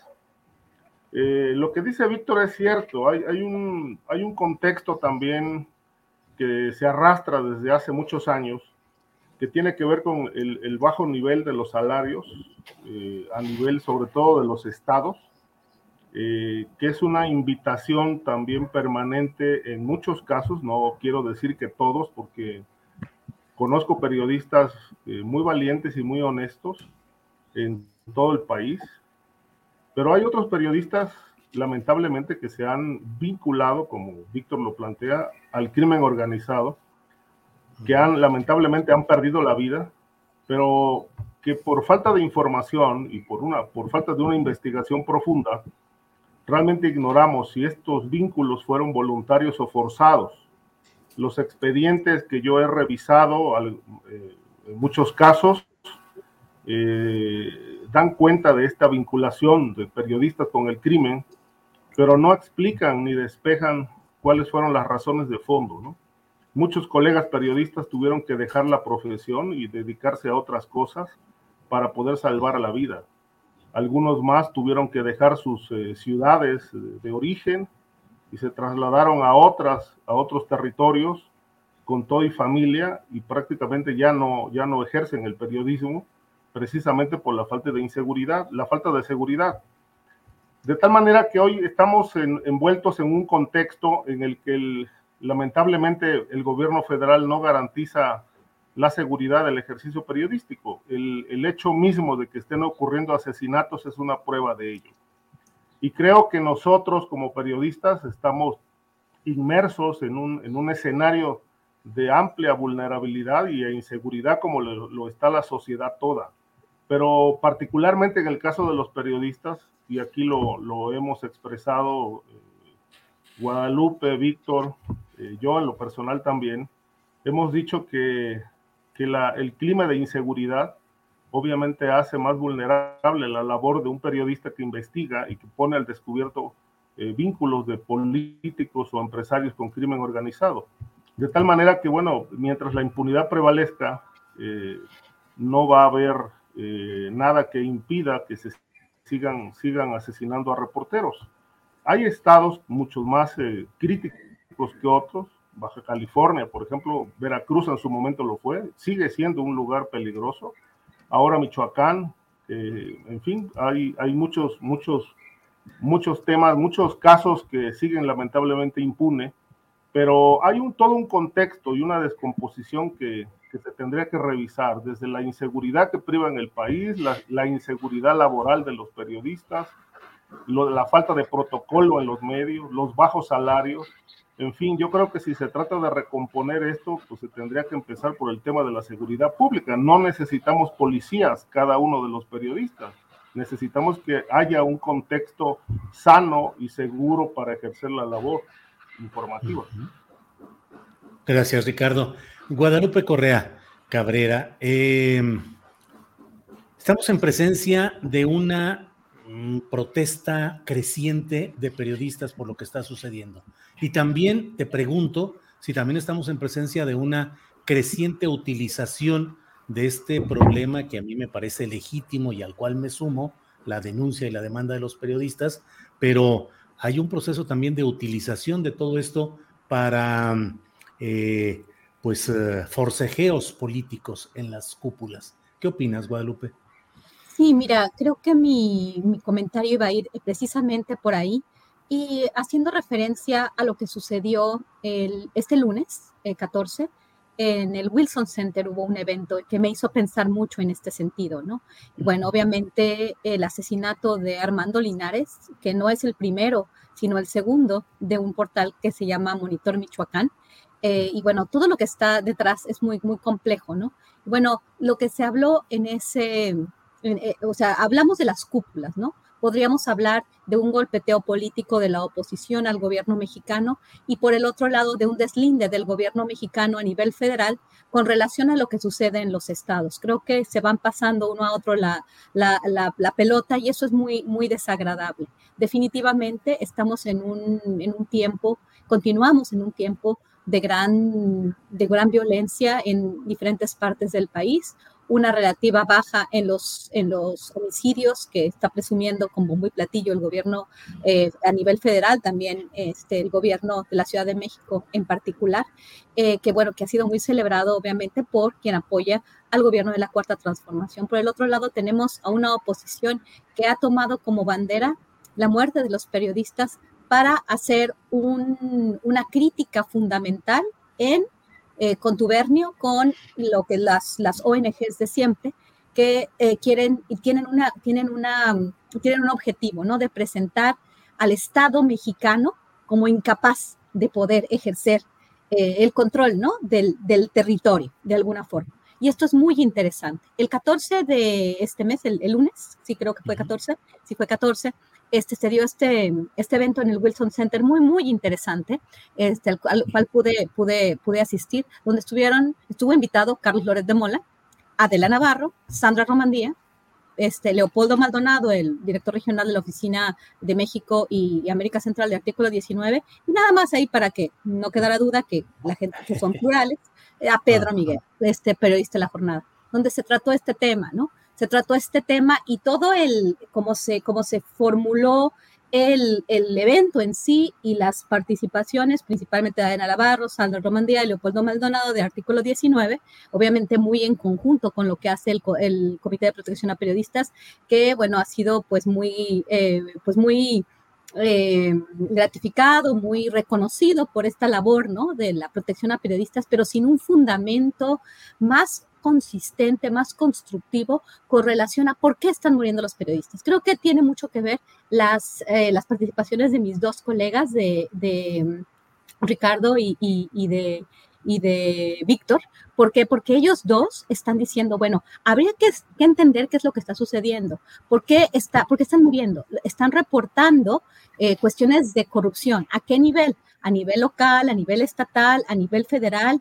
¿Cuál es su relación con estos grupos. Algunos este, son asesinados por el trabajo que han hecho, un trabajo valiente, y algunos son asesinados, no sabemos por qué. En el caso, por ejemplo, en particular, en este caso de Monitor Michoacán, eh, algunos de los, eh, hubo algunas llamadas que vinculaban al periodista Armando Linares con el, el, cartel Jalisco Nueva Generación. Aquí no podemos decir que los matan porque están vinculados o no, pero simplemente no tenemos un análisis consistente y, por ejemplo, en el evento del Wilson Center, Adela, Sandra y Leopoldo Maldonado se fueron completamente con esta idea que obviamente también, eh, como digo, eh, hay una parte de la oposición en Cortubernio con las ONGs que siempre eh, han golpeado a los gobiernos mexicanos. Para que para ejercer presión a través, como ya lo hemos hablado en muchas ocasiones, ¿no? Entonces es de que nos están matando, sí, eh, el periodismo está en una, en una situación complicada, limitada de inseguridad, pero tenemos que entender mejor el hecho de utilizarlo como herramienta política para golpear al Estado mexicano de todos lados, sin un sustento, sin una investigación, simplemente pegar por pegar, y esto ha sido utilizado obviamente por ciertos, eh, por, por ciertos personajes que obviamente representan las voces de la oposición. Hablo, por ejemplo, Carlos Lorete Mola, que ha sido utilizado, como ya hemos sabido, como una víctima de la falta de, libertad de expresión. El, evento era sobre libertad de expresión. Entonces, la cuestión de los periodistas se está llevando hacia ese punto. Los periodistas no pueden reportar, pero no necesariamente es así. Tenemos un problema de corrupción, de impunidad, un problema de, de delincuencia organizada sí lo tenemos y no ha sido bien, y no ha sido, la respuesta del gobierno no ha sido la que esperamos, ni, ni, ha sido una respuesta, pasarlo todo a los gobiernos anteriores, esa no es la, esa no es la forma de hacerlo.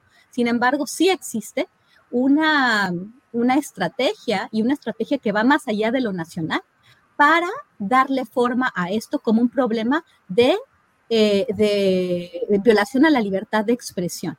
Y esto es muy interesante, ¿por qué? Porque los comunicadores al sentir miedo, obviamente son los primeros que van a, elaborar y van a ayudar a que las noticias se presenten de cierta manera, ¿no? Esto es una estrategia conocida de revoluciones de color, de eh, pues son estrategias para, para desestabilizar también de alguna forma, ¿no? Donde el objetivo de centrar la atención es en los periodistas. Pero bueno, definitivamente hay un problema en México y un problema de seguridad para los periodistas y también para todos los mexicanos, al cual el gobierno mexicano no ha sabido darle una, una respuesta. Gracias, Guadalupe. Antes de, digo ya, habiendo. Vamos a añadir un dato. Sí, sí, un, pequeño, un pequeño, dato sobre esto que dice Guadalupe que me parece muy importante. Eh, el presidente de la República eh, reiteró, ha dicho una y otra vez, que el Estado mexicano ya no persigue a periodistas. Es decir, eh, creo que esto, esto ha quedado claro desde hace tiempo, es decir, a partir de, de algunos cambios de esta administración, pues ya no se censura aparentemente, pero lo que sí queda eh, claro es que detrás de las muertes no está el poder central, como pudimos haberlo considerado, como lo hemos considerado en otros sexenios, donde el poder político priista, eh, incómodo con la crítica, sí optaban por eliminar a periodistas. Hay muchos casos en Veracruz que yo investigué donde la mano del gobierno estatal está, es más que evidente pero se le echó la culpa al crimen organizado, es decir, es un barril sin fondo donde todo cabe. Eh, pero lo que me llama la atención es que tampoco el presidente ha dicho qué hay detrás de los asesinatos de periodistas y por qué no realmente hacen un trabajo de investigación para aclarar. Yo creo que esto es más que urgente. Hoy necesitamos saber qué está pasando, cuál es la mano asesina o las manos asesinas aviesas que están detrás de estos crímenes. Yo creo que esa labor sí, sí, la, sí le corresponde y la debe hacer el Estado mexicano. Y si estamos en un, contexto de delincuencia organizada, todos estos delitos eh, de asesinatos de periodistas no se deben de considerar como como casos del fuero común, sino como un tema a nivel federal, precisamente porque hay ingredientes que vinculan la labor periodística con el crimen organizado, como parece ser el caso del último asesinado en Michoacán, Armando Linares. Gracias, Ricardo. Sobre esto, Guadalupe, Víctor, ¿quieren opinar algo? Víctor.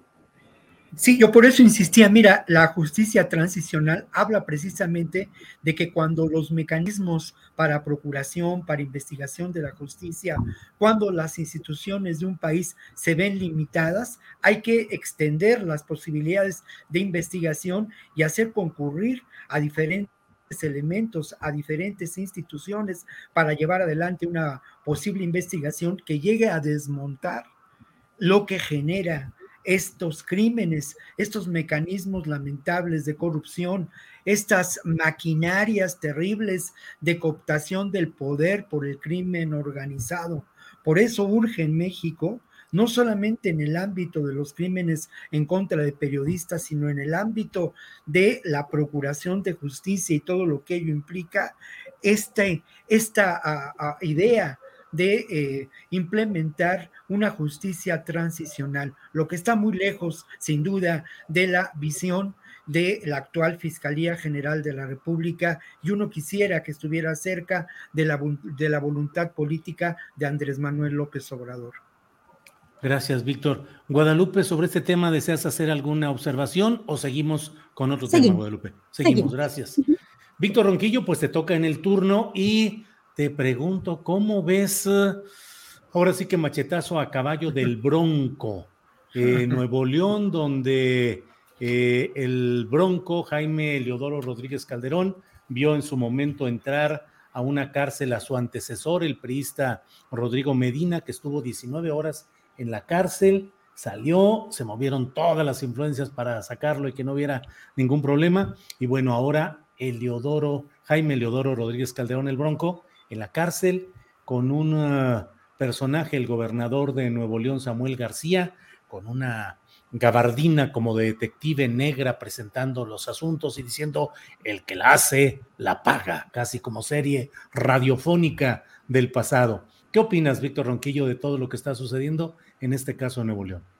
Julio, creo que haces muy bien y de verdad que no es eh, de ninguna manera coba, coba, Julio, pero haces muy bien en interpretar esta realidad como parte de la tragicomedia mexicana, como lo hacía mi maestro José Agustín. Sin duda esto es parte de esta tragicomedia mexicana y así lo tenemos que mirar y obviamente abordarlo con rigor, con seriedad académica, con una perspectiva inteligente sobre el tema, en fin, pero es una tragicomedia.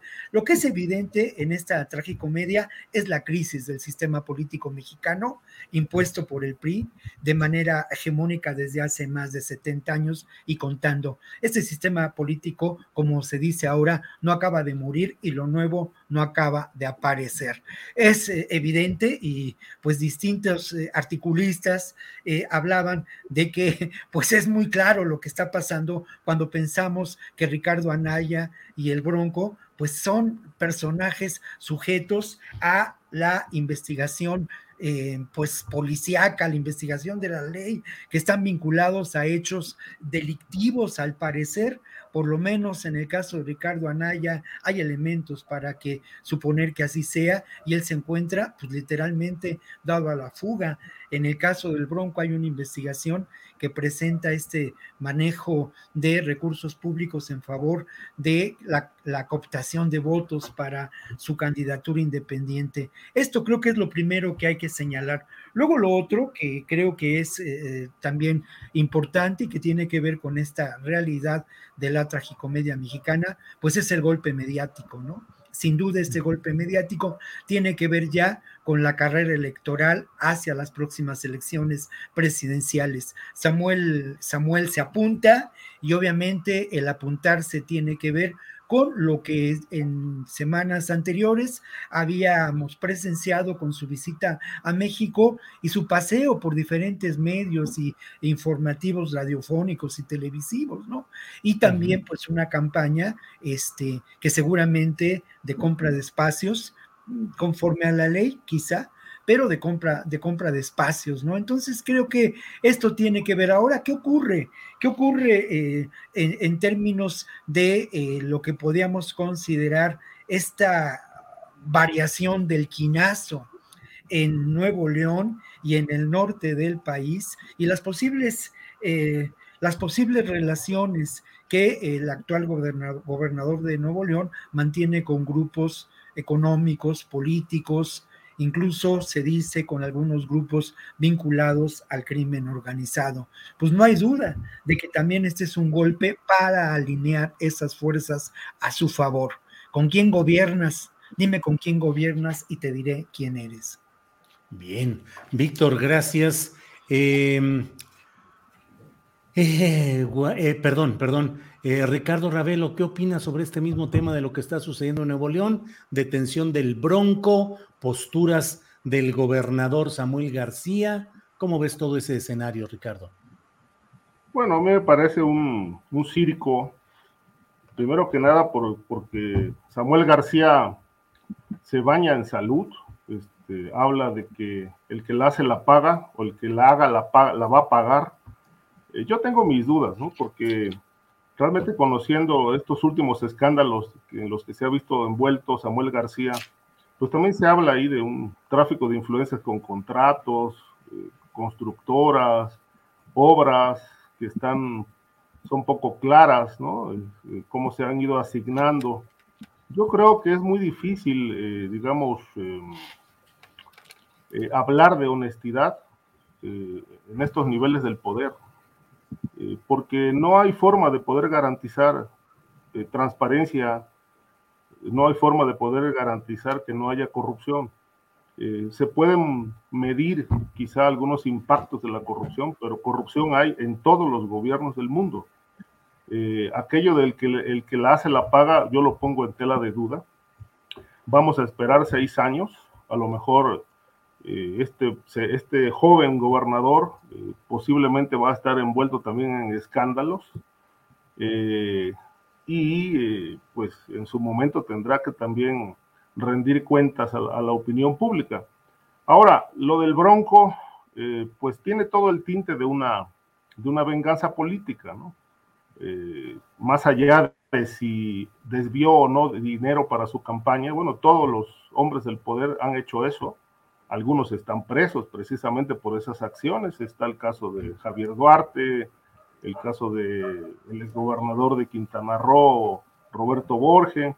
Hay otros casos de delito electoral pendientes, precisamente de César Duarte, con aquel fondeo de dinero que presuntamente se hizo desde la Secretaría de Hacienda para apoyar a candidatos del PRI en 2016. Eh, cuando era presidente de ese partido, Malio Fabio Beltrones. Eh, es un caso electoral pendiente también de desvío público a nivel federal que no, no ha avanzado, no se ha investigado, está en manos de la fiscalía, pero bueno, duerme el sueño de los justos como otros tantos casos de interés público. ¿no? En el caso del Bronco, pues es, es también una, una cuestión aquí de, de cómo la, la vida política da vueltas, ¿no? Él precisamente fue el que construyó el penal donde ahora está preso, habló incluso de que en su gobierno, como ahora lo hace Samuel García, eh, se iba a castigar la impunidad eh, cortándole la mano a los rateros. Pues bueno, quiero ver ahora si realmente se las van a cortar, porque parece que tiene, tiene las manos bastante grandes, las uñas muy largas, ¿no?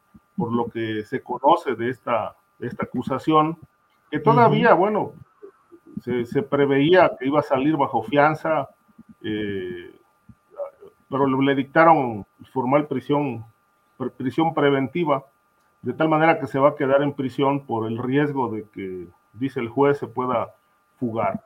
Yo creo que aquí, eh, pues Samuel empieza con un golpe espectacular, al más estilo de Carlos Salinas, ¿no?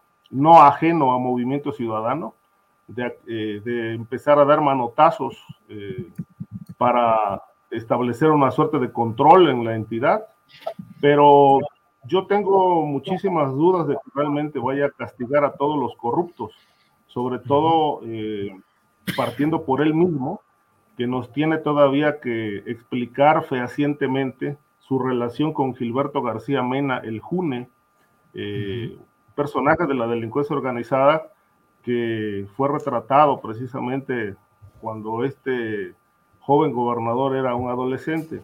Al parecer hay vínculos ahí familiares y de presuntos negocios que no se han aclarado. Yo creo que eh, juega en el filo de la navaja Samuel García con un discurso de cero tolerancia a la corrupción, cuando realmente él mismo no ha aclarado bien a bien qué vínculos tiene con la delincuencia organizada. Gracias, Ricardo. Antes de, continuar, permítanme nada más leer algo que ha tuiteado nuestro compañero Arnoldo Cuellar, que es eh, participante usual en las mesas de los martes, y él reporta algo que dice que es em, muy interesante en cuanto Dice, el diario más crítico con López Obrador en Guanajuato es el periódico AM. Hoy será favorecido por el gobierno panista y su Congreso con un ventajoso intercambio de terrenos. Será interesante ver cómo votan los diputados de Morena. Por lo pronto, Alma Alcaraz no firmó el dictamen. Establece esto Arnoldo Cuellar. Dice que va a ser una permuta de seis terrenos dispersos por un predio de gran plusvalía. El Congreso lo resolvió en un par de meses. Aquí no hubo rezago legislativo. Aquí cierta prensa es más que el cuarto poder. Vamos a hablar con Arnoldo Cuellar terminando esta mesa precisamente para que nos explique cómo está este asunto que forma parte de esos arreglos en los cuales voces aparentemente críticas, al menos el periódico AM, que es un al estilo de reforma, eh, pues recibe este tipo de intercambios, eh, permutas de terrenos. Eh, Guadalupe Correa, sobre el tema que estamos hablando, Nuevo León, el Bronco, Samuel García. ¿Qué nos dices, Guadalupe, por favor? Claro que sí, un poco en el mismo, en, en la misma lógica que estaba hablando Ricardo Ravel. Este esta, y también Víctor, esta tragicomedia, más comedia que, bueno, que trágico, porque realmente la seriedad ya no, ya no, no, tiene cabida. Yo conocí a Jaime Rodríguez Calderón cuando era alcalde de García en el año 2011. Eh, un valentón, un tipo poco serio, un tipo que, que las, las daba de bronco, eh, al mismo tiempo que otros alcaldes. Eh, Clara Luz también fue una de las, de las alcaldesas que, pudo, cuando supuestamente la delincuencia organizada, en un momento muy complicado de la vida del Estado de Nuevo León, cuando se le salió de las manos la cuestión de la, de la seguridad. Gana el Bronco la gubernatura y cuando yo lo conocí a mí me, llamaba la atención porque no es una persona preparada, un hombre de Estado, un hombre que podía ser gobernador, así lo vi yo. Eh, después, de que, después de que tuvimos la oportunidad de, de, compartir una comida, porque estaban unos periodistas eh, haciéndole unas entrevistas y yo estaba terminando mi libro, mi primer libro, que fue mi tesis doctoral, donde conocí la vida política, la política, la, la, economía y la sociedad en el estado de Nuevo León, porque uno de los casos de estudio era Nuevo León y el otro era Oaxaca. En ese momento, cuando yo hice mi tesis doctoral, no cuando conocí al Bronco, el gobernador era en Natividad González Paras.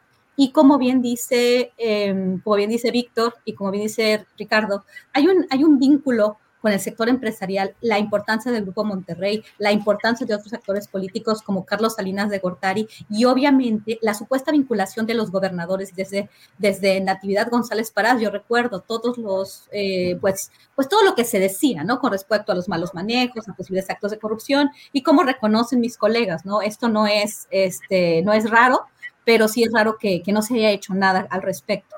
Eh, con el tema de Samuel González y lo que está pasando ahorita, llega eh, y el presidente se deslinda, obviamente, porque parece que esto es una puesta en escena, una puesta en escena grotesca, más que una tragicomedia, una, una comedia mal, mal lograda, verdaderamente el gobernador actual, no sé si recuerdan todo el tipo de, escándalos, de, cuestiones muy, ¿Cómo es posible que un hombre que se dice que tenía tres doctorados, no sé si se acuerdan el tema de los doctorados, de los tres doctorados que estudió de día, de noche, una, una cuestión que, realmente a, mí me, a mí me sorprende y, me, deja un mal sabor de boca.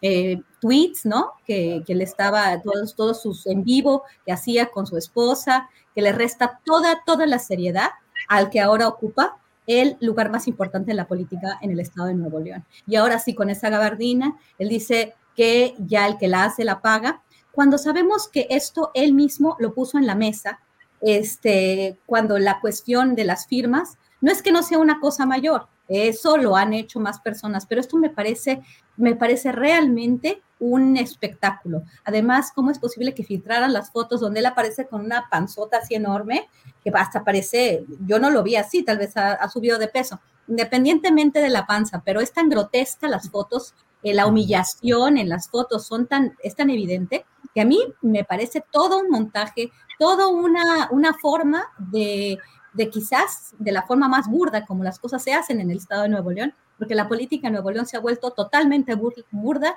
si las mayorías eligieron a una persona con, con esas características, una persona que mentía, una persona que era racista, clasista y que varias veces mostró de que era capaz, que tuiteaba en la madrugada, eh, que tenía pleitos con Luis Donaldo Colosio Riojas, pero es interesante saber de qué estamos hablando. Estamos hablando del centro del Partido Naranja, de Movimiento Ciudadano, eh, de una nueva forma de hacer política a partir del espectáculo.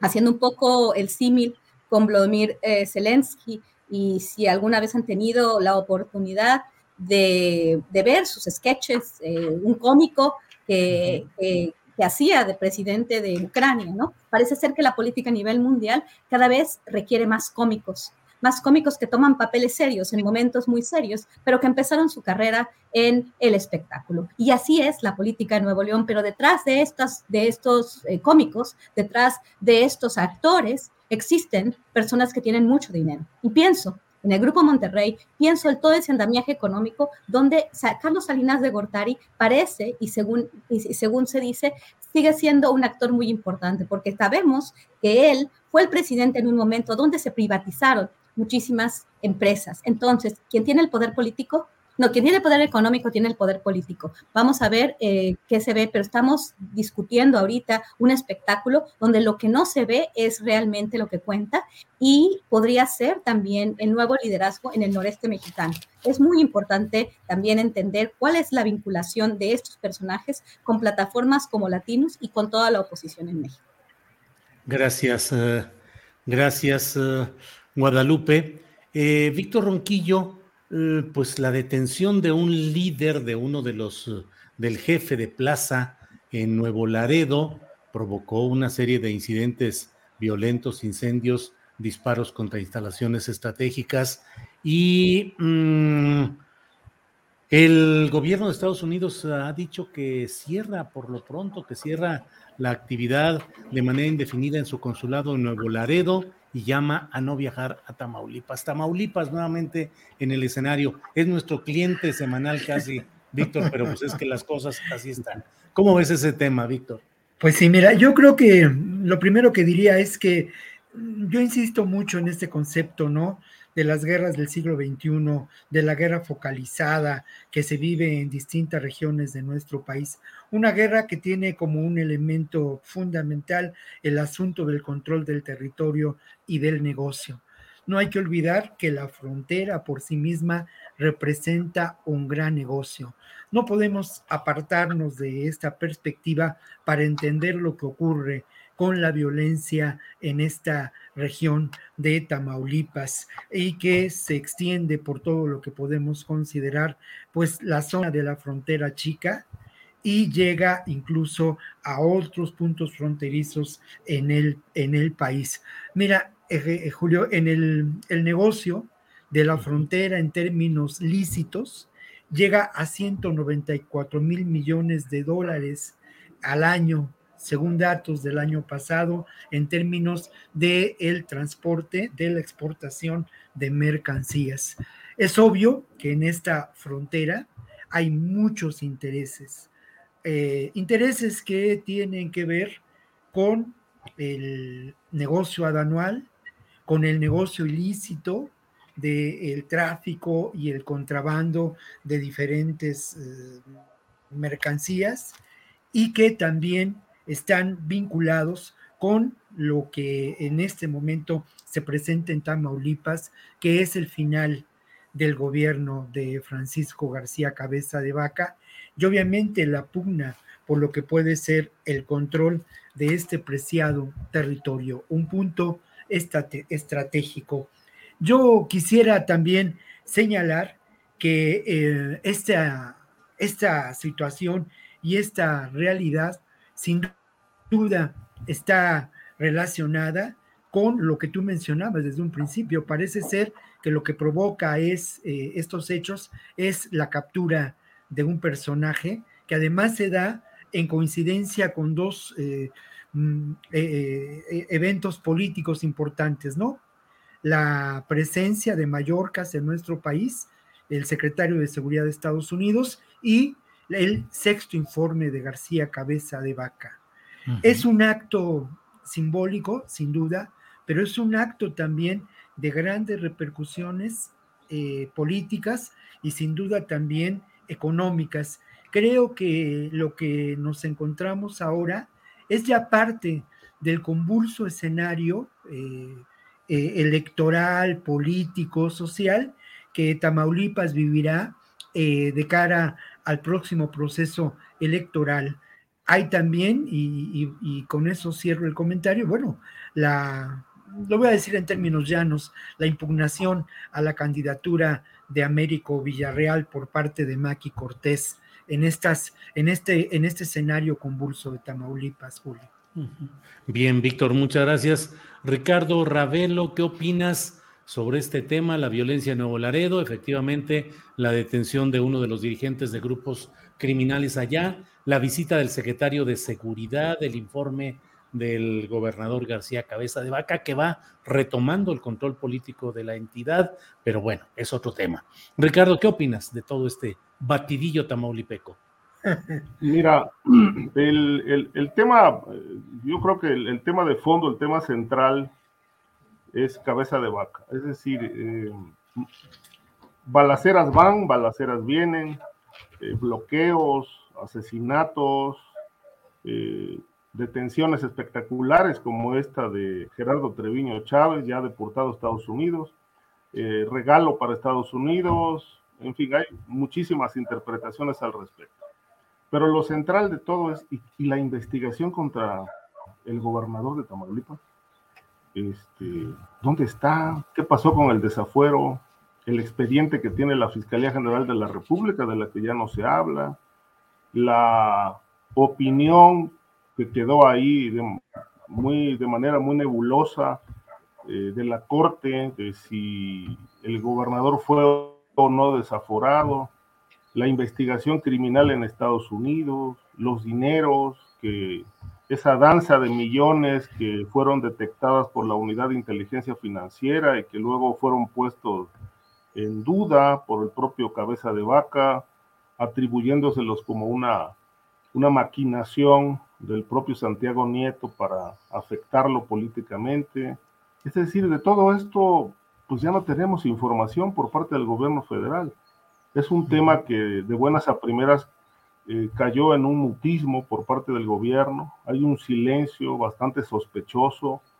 Lo que lo que sobresale ahora, sin duda, y desde hace muchos años, eso ha sido la característica del sexenio de cabeza de vaca, pues es el estado de inseguridad que priva en Tamaulipas, una entidad que desde mi punto de vista, y, creo que en esto coinciden tanto Víctor como Guadalupe, está considerado un estado de excepción desde hace años, precisamente porque no hay garantías de seguridad. Eh, el cierre del consulado me parece muy grave, y sobre todo la alerta permanente, porque no es la primera alerta que lanza el Departamento de Estado norteamericano, son varias a lo largo de los últimos seis años, donde están alertando a la gente a no viajar a Tamaulipas por ser considerado un territorio sumamente peligroso. Todo este contexto ha acompañado a Cabeza de Vaca su trabajo como gobernador, donde sobresale un juicio, un juicio por crimen organizado en, una corte norteamericana por lavado de dinero y vínculos con el crimen, muy bien documentada, con declaraciones de testigos, personajes que en su momento sirvieron al poder desde la etapa de, de Tomás Yarrington, Eugenio Hernández, y que ahora pues han declarado eh, en contra de Cabeza de Vaca de cómo operó desde hace años o ha operado eh, ligado a, los intereses sucios y oscuros del crimen, pero que pues nadie nos, sabe explicar hasta ahora eh, qué pasó con el expediente. Ahí estaba en la Cámara de Diputados, fue importantísimo que lo como, como base para declarar el desafuero, eh, de tal manera que, bueno, hoy nos tenemos más preguntas que, respuestas sobre este caso. Mientras tanto, la, la, inseguridad pues prevalece, el estado caótico en Tamaulipas eh, no deja de ser sumamente preocupante dentro y fuera del territorio. Creo que eh, aquí en algún momento dijimos, si, si, todo esto ya forma parte de una negociación con el presidente Andrés Manuel López Obrador, ¿y qué habrían negociado en todo caso? ¿no? La entrega del poder, entregarle la gobernatura Morena para que ya no pase nada, para que, bueno, borrón y cuenta nueva, me entregas la gobernatura y se acabó. Es decir, eh, hay demasiadas preguntas que adentrarnos ahí eh, a ese marasmo es entrar en un terreno de mucha especulación porque desafortunadamente la puerta informativa ha sido cerrada en este caso. ¿no? De buenas a primeras pareciera que le dieron carpetazo al, expediente y, más allá de respuestas eh, claras y contundentes sobre el caso, lo que reina hoy es un silencio, un silencio, insisto, bastante sospechoso y no menos preocupante. Gracias, Ricardo. Guadalupe Correa, ¿qué preguntas y qué respuestas tienes sobre este tema? pues todas las preguntas eh, coincido plenamente, plenamente con, Ricardo Ravelo en este sentido. He seguido de cerca el caso de Tamaulipas por muchos años y lo sigo eh, muy cerca ahora mismo. Eh, tengo mucho conocimiento de los nombres, de los personajes, pero hoy más que nunca me encuentro confundida y todo lo que pueda decir será la especulación. Como muy bien dijo Ricardo Ravelo, ¿qué ha pasado con esas investigaciones sobre supuesta eh, vinculación del gobernador del estado de Tamaulipas a la delincuencia organizada, cuestiones de tráfico de influencias, eh, evasión fiscal y una serie de delitos que pues realmente lo pusieron en una situación en la cual se aprobó su desafuero, pero ahorita se encuentran parados.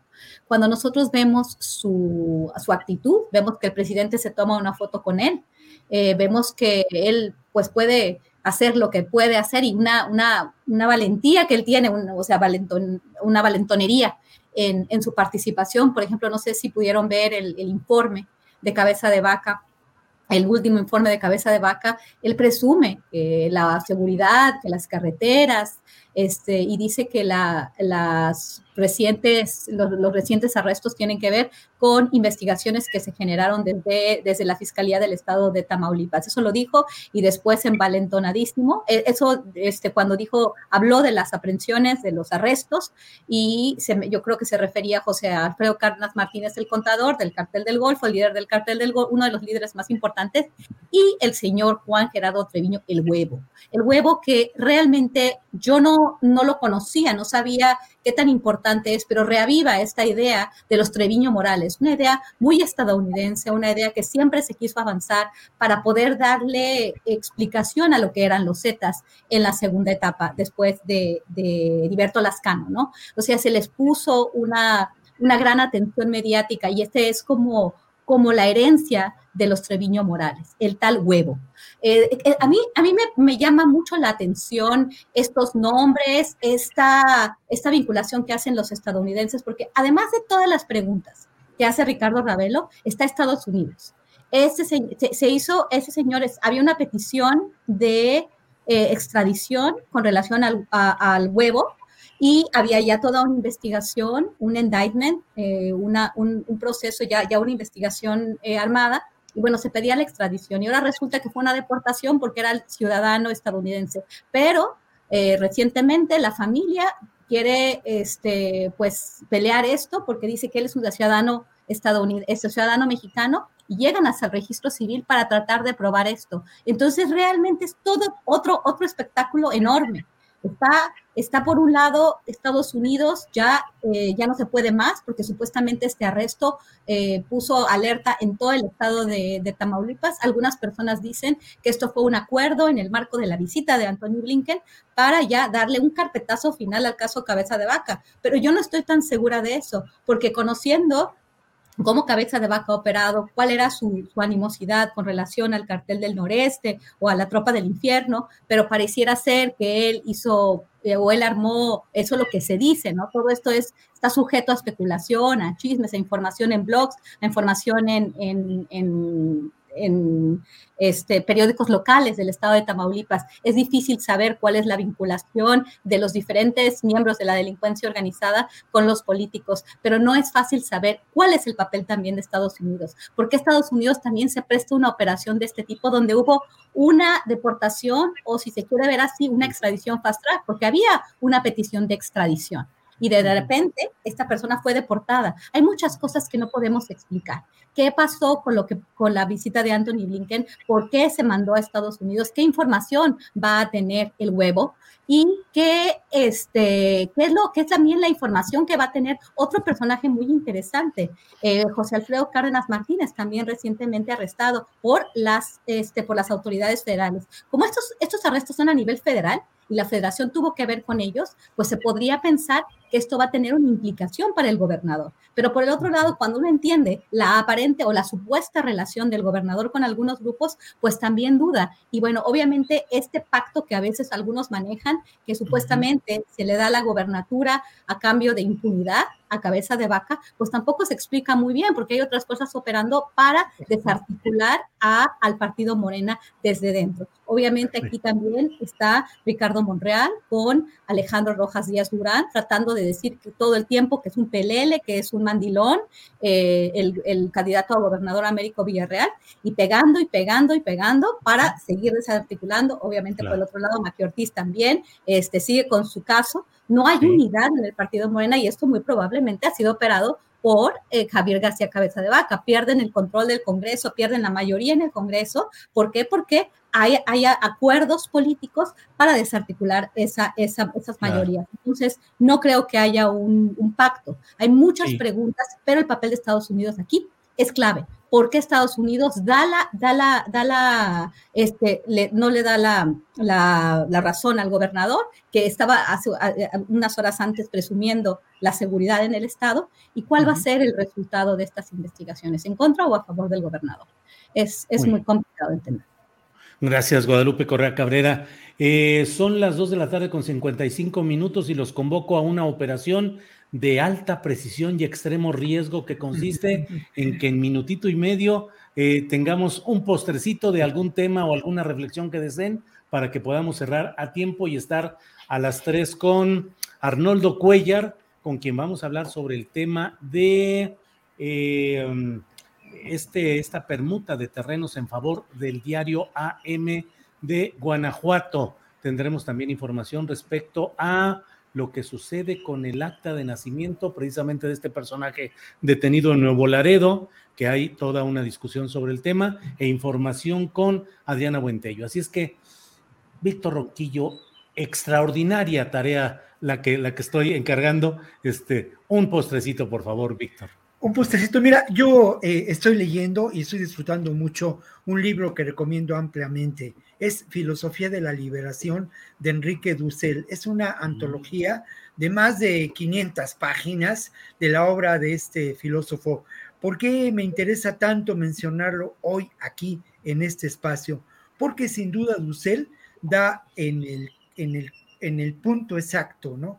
¿Qué es lo que hace falta para entender estos procesos históricos y sociales en que nos vemos envueltos? Lo que hace falta es colocarnos en una perspectiva distinta a la de la filosofía occidental, una filosofía, perdón, y un modo de ver el mundo que tiene que ver más con la visión de quienes hemos sido los oprimidos a lo largo de la historia. Filosofía de la liberación de Enrique Dussel nos eh, puede mostrar el camino para tratar de entender esta convulsa realidad. Y bueno, para cerrar, los invito esta noche en el canal 21, que es mi casa de trabajo, a ver un especial que realizamos sobre la reforma eléctrica en blanco y negro, Julio. Víctor Ronquillo, perfecto. Muchas gracias por esta por esta breve, por este postrecito. Ricardo Ravelo, ¿qué nos dices también en un postrecito? Bueno, yo compartiría también otro libro. Eh, estoy leyendo. Ah. Bueno, empecé a leer un libro, un, libro de cartas de un periodista que a mí en lo personal me gusta mucho seguirlo. Se llama Joseph Roth, es este libro de la, digamos, eh, la correspondencia de Joseph Roth que precisamente nació a principios del siglo pasado en Galicia, lo que hoy es Ucrania, y tuvo una etapa de esplendor, eh, realmente en, una, en una etapa de bonanza, de auge, eh, precisamente cuando toda esa zona eh, pertenecía al imperio astrohúngaro de los Habsburgo de Austria. Y bueno, escribió muchísimas novelas, eh, crónicas, eh, precisamente en una etapa de las llamadas, de la etapa llamada entre guerras, uno de sus grandes amigos eh, era nada menos que el escritor austriaco Stefan Zweig, gran biógrafo, un personaje que en su momento llegó a ser el, el, escritor más traducido del mundo y que en la etapa de la Segunda Guerra Mundial Hitler ordenó eh, quemar todos sus libros, precisamente aquellos que abogaban por la pacificación de Europa. Entonces es un gran libro, creo que es una etapa muy interesante.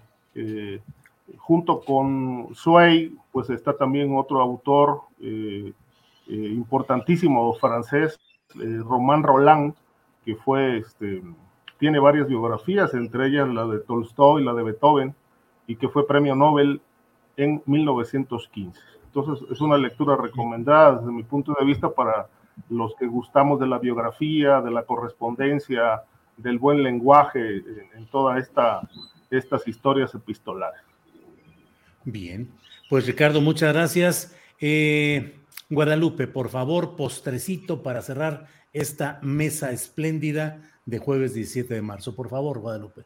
Claro que sí. El día de hoy em, tuve la oportunidad de, empezar a, apreciar dos trabajos muy importantes que quiero, que quiero sugerir.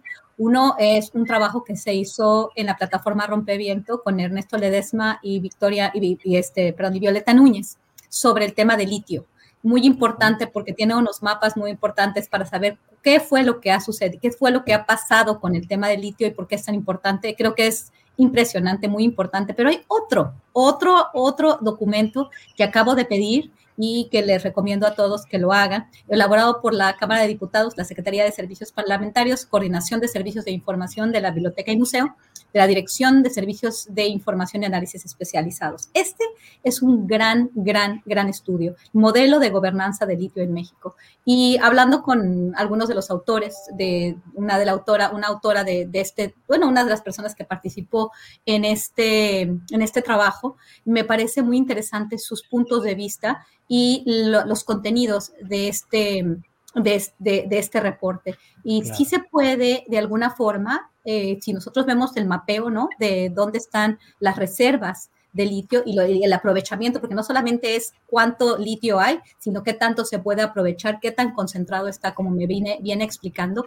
Y el estado de Zacatecas es un estado muy, muy importante, podría llegar a ser incluso más importante que el estado de Sonora. Puebla, Oaxaca, Sonora, eh, y Zacatecas ah, son uno de los estados más importantes. Y si, nos fijamos, ahí es donde se están concentrando estos, estos eventos de violencia o de movilización eh, social. Es muy, muy importante considerar eso. Hay que tenerlo muy en cuenta, hay que leer y hay que ver dónde están los recursos y muchas veces cuando vemos dónde están los recursos, vemos dónde suceden este tipo de eventos demasiado violentos que no nos dejan explicar qué es lo que sucedió, como el estado de Zacatecas. Creo que vamos a tener que platicar mucho más sobre eso, ya hemos platicado mucho más, Pero estos dos documentos me dan, me dan el punto para, para seguir avanzando en este sentido. Muy bien, Guadalupe, pues muchas, muchas gracias. Gracias, Víctor Ronquillo. Gracias, Ricardo Ravelo. Gracias, Guadalupe Correa Cabrera. Nos vemos la próxima semana. Gracias. Hasta luego. Hasta luego. Buenas tardes. Gracias y buenas tardes. Buenas tardes, gracias y hasta luego. Bueno, son las 3 de la tarde con dos minutos y vamos ya de inmediato con Arnoldo Cuellar. Arnoldo Cuellar, partícipe usual en nuestras pláticas de los martes, pero hoy tiene aparición emergente, debateador especial. Arnoldo Cuellar, leí un tuit cuando estábamos en pleno programa. Saludos primero que nada, Arnoldo, buenas tardes. Saludos, Julio, invadiendo el jueves. Está bien, está bien porque leí ese tuit en el cual hablas de algo pues muy preocupante que ya nos platicarás. ¿Qué sucede con esta permuta de predios con el diario AM de Guanajuato? Mira, creo que la relación entre la prensa y el poder en México en estos momentos está sobre la mesa, Julio. Creo que es un debate importante y no podemos este, obviarlo eh, en todos sus matices y en todos sus detalles. Eh, sí, nos llama la atención, hoy entra al Congreso eh, esto que está viéndose en pantalla, un dictamen de la Comisión de Hacienda para permutar un predio, un predio que está ubicado en una zona privilegiada de León, tú conoces León, casi enfrente del, tradicionalísimo restaurante Rincón Gaucho, a un costado del, Teatro Bicentenario, del Poliforum de León, una zona pues, con una gran expansión y con una gran inversión pública, porque ahí el gobierno ha ha, construido muchas cosas eh, en torno a este distrito de negocios, como quieren convertirlo, el Poliforum, etcétera. Y hay un predio de aproximadamente 2.500 metros cuadrados que, que ya rentaba el periódico AM al gobierno del estado, está siendo permutado por seis predios dispersos, ubicados en un centro comercial de Celaya que me dicen colegas que está muy venido a menos, muy depredado, están vacíos estos locales, bueno, más con la pandemia, más con la situación que vive Celaya de inseguridad, y un predio en Silao, cercano al aeropuerto del Bajío. Casualmente, en muy pocos días cuadraron los números y equivalen la suma de las seis propiedades de la AM o de la Compañía Periodística Meridiano al predio del, eh, gobierno estatal. Pero me llama esto la atención, Julio. El primero de diciembre de 2021, un miércoles, AM le plantea al gobierno hacer esta permuta. El 10 de diciembre, o sea, con un fin de semana por en medio, siete días después, el gobierno del estado realiza los seis avalúos de los predios y le dice a la AM, ¿estás de acuerdo con estos precios? En tres días, después del fin de semana, el AM dice, estoy de acuerdo. Y el 14 de diciembre, el gobernador envía el decreto al Congreso. O sea, todo fast track, ¿no? Todo muy de acuerdo. Eh, en el Congreso, pues son más lentos los diputados, no avanzan mucho, tienen un rezago legislativo brutal, hay iniciativas por montón, pero se dan tiempo para ingresar y radicar la iniciativa el 10 de enero, el 22 de febrero, recibir a los funcionarios del Estado y resolverla hoy, eh, que estamos a, a 17 de marzo, en favor. Lo interesante es que además en el camino construyen necesidades del gobierno para que varias dependencias digan, sí necesitamos predios con oficios incluso anteriores a todo esto. Lo que me llama la atención, no me extraña del PAN ni la buena relación con la prensa local. Hemos dicho que aquí en Guanajuato está, está muy mediatizada la opinión crítica y el diarismo independiente, muchas veces lo hemos tocado, e incluso también la oposición. Pues bueno, el tema es que los ocho diputados de Morena votaron a favor. Bueno, entiendo que uno no, porque no estaba presente en el salón de sesiones. Er, eh, Ernesto Prieto, que es el líder del partido, no sé si convenientemente tuvo algo que hacer en ese momento, pero el resto de los diputados de Morena aprueban esto.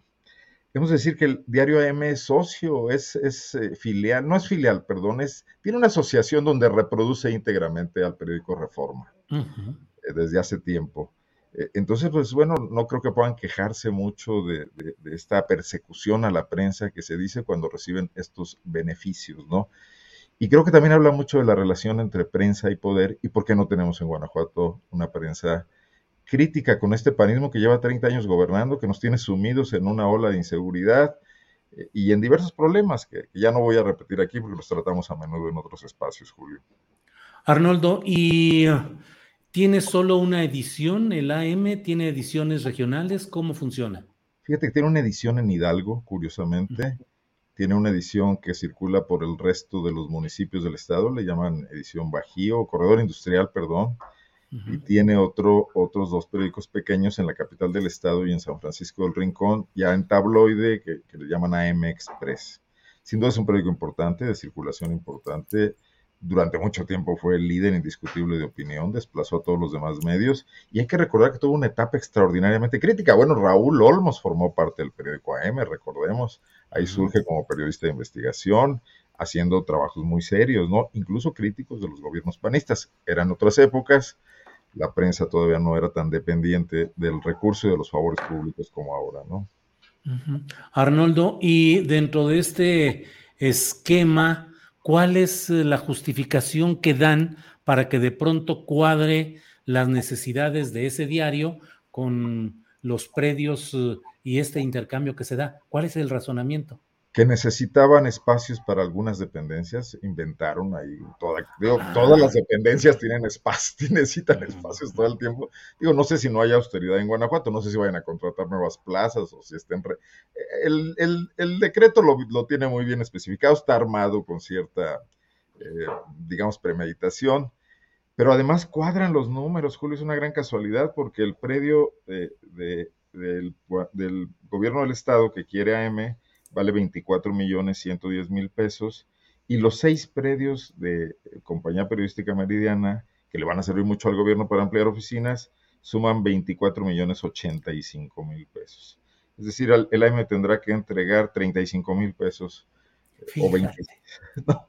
Hombre, pues es que, mil pesos para, para claro, claro, es impresionante. O sea, fíjate nada más, el gobierno necesita dónde nos expandimos, dónde ponemos oficinas, necesitamos poner más escritorios, más gente. Ah, están estos predios y ¿por qué no se los cambiamos por este predio privilegiado que de veras, pues mira, dónde lo fueron a encontrar, Arnoldo? Y agregar algo más, Julio. En Guanajuato sí estamos realmente urgidos de una política opositora, de, de que alguien enarbole eh, algo distinto a lo que representa eh, el panismo, ¿no? Y ahora cuando vemos que Morena se suma a esto alegremente, que es la misma suerte que ya corrió antes el Partido Revolución Institucional, por supuesto el Partido Verde, por supuesto Movimiento Ciudadano, entonces seguimos viendo que, esto que tanto se teme a, nivel nacional de un pensamiento único, de un partido controlador de Estado, etcétera, de partidos satélites. En Guanajuato lo tenemos muy probablemente en muchos otros estados del país y esto no llama la atención pues del CIDE, por ejemplo, de algunos eh, think tanks como estos que, pues también deberían revisar cómo camina este país a distintas velocidades, ¿no? Pues Arnoldo Cuellar, gracias. Estaremos atentos a ver qué sucede. Gracias por esta ocasión y nos vemos el próximo martes, Arnoldo. Yo te agradezco muchísimo por siempre la oportunidad de platicar contigo. Un saludo. Por acá nos vemos el martes. Si es que no me toca de cederle mi espacio a una comentarista. no, ya veremos cómo organizamos eso, pero muy bien. Gracias, Arnoldo. Estoy de acuerdo, Julio. Gracias y buen fin de semana. Hasta luego. Hasta luego, gracias. Eh, bueno, pues ha sido, es un tema muy interesante, porque mire, pues efectivamente son las relaciones entre el poder y la prensa.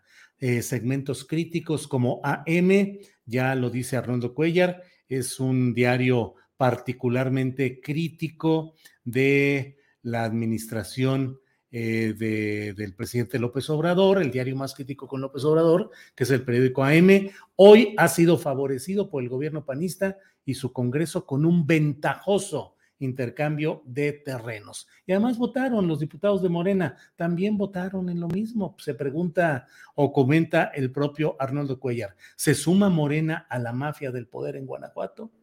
Bueno, eh, tenemos más información y para ello el placer de que vuelva con nosotros Adriana Buentello. Adriana, ya estamos aquí de regreso. Julio, pues ya para cerrar el programa, tenemos todavía algo de información. Ha sido una tarde bastante movida. Fíjate, bueno, por un lado, también parte de lo que ya comentabas al inicio.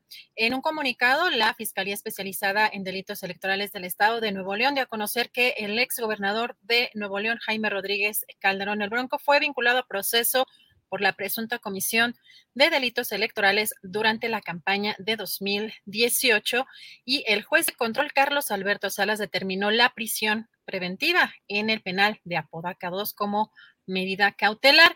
Y pues, ¿qué sucedió posteriormente? Parte de lo que ya comentaban en la mesa, pues eh, hay un tuit, hay una serie de tweets eh, donde el gobernador de Nuevo León, pues señala que esto es un nuevo comienzo que implica no tolerar la corrupción, no permitir la impunidad y que se haga justicia. Dice en este hilo de tweets, em, hoy dimos un paso importante para lograrlo. Si alguien quien se violó la ley y abusó de la confianza de las y los neoloneses tendrá que rendir cuentas y pagar las consecuencias. Eh, dice que está tranquilo porque han hecho lo correcto y porque la Fiscalía y el Poder Judicial son instituciones autónomas, profesionales y responsables. Y dice que sabe que actuarán con total apego a la ley y le harán justicia al Estado de Nuevo León. Y finaliza, ahora toca seguir trabajando para construir un nuevo Nuevo León y para lograrlo tenemos que entrarle todos. Y cerró con ánimo. Julio, pues esto en el caso del exgobernador Jaime Rodríguez Calderón y pues Samuel García, el actual mandatario de esa entidad. Y si te parece bien, vamos a escuchar las palabras de la titular de la Secretaría de Seguridad Ciudadana, porque importante lo que ayer sucedió tras el asesinato del periodista Armando Linares de Michoacán. El eh, periodista de Milenio, eh, Edgar Ledesma, me parece que si no me estoy equivocando en el nombre, eh, sí. es Edgar, Ledesma. sí, sí. Publicó ayer un tuit en el que informó que pues había habido amenazas por parte pues, de varias personas en pleno funeral. Hoy la secretaria de Seguridad Ciudadana, Rosa Isela Rodríguez, aseguró que esto es falso, que haya sucedido esto, porque incluso tienen declaraciones de los familiares. Si te parece, vamos a escuchar qué fue lo que dijo. ¿Y si se presentó esta amenaza a los periodistas que acudieron al sepelio de... que sí se presentó ah, Definitivamente no. Esto es, eh, vamos a aclararlo, desde ayer inmediatamente se habló con la familia, exactamente con el hermano del eh, periodista, y él nos aclaró que no había pasado eso, que él desconocía absolutamente y que no se había separado del velorio, que esto, esto fue una información totalmente falsa. Pues eh, vamos a ver en pantalla, a ver si Andrés nos puede poner, porque tenemos este tweet. Eh, evidentemente, pues ya hay reacciones. El director de información de Milenio, Víctor Hugo Michel, pues escribió este tweet eh, donde le manda un abrazo fuerte al reportero eh, Edgar Ledesma. Señala que es un buen reportero que hace honor a su profesión. No hay nada que reemplace la base del periodismo, señala en este tweet, sobre todo el testimonio en persona. Em, lamentablemente dice que la secretaria, lamentable que la secretaria Rosa Isela, periodista, ella ponga en tela de juicio la voz de un joven reportero. Eh, mientras que el reportero, bueno, cita este tweet y pues eh, agradeció obviamente el, respaldo de su jefe y del medio y que pues señala que esto lo lo que comentará respecto a este tema.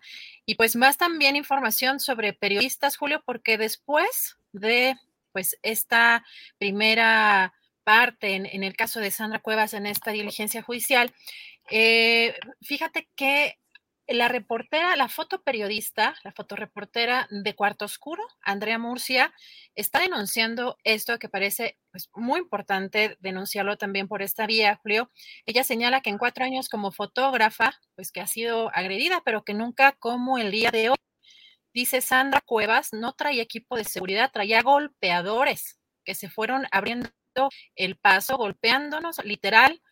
Algunos compañeros, dice, también fueron víctimas de robo hormiga. Qué terrible y qué coraje.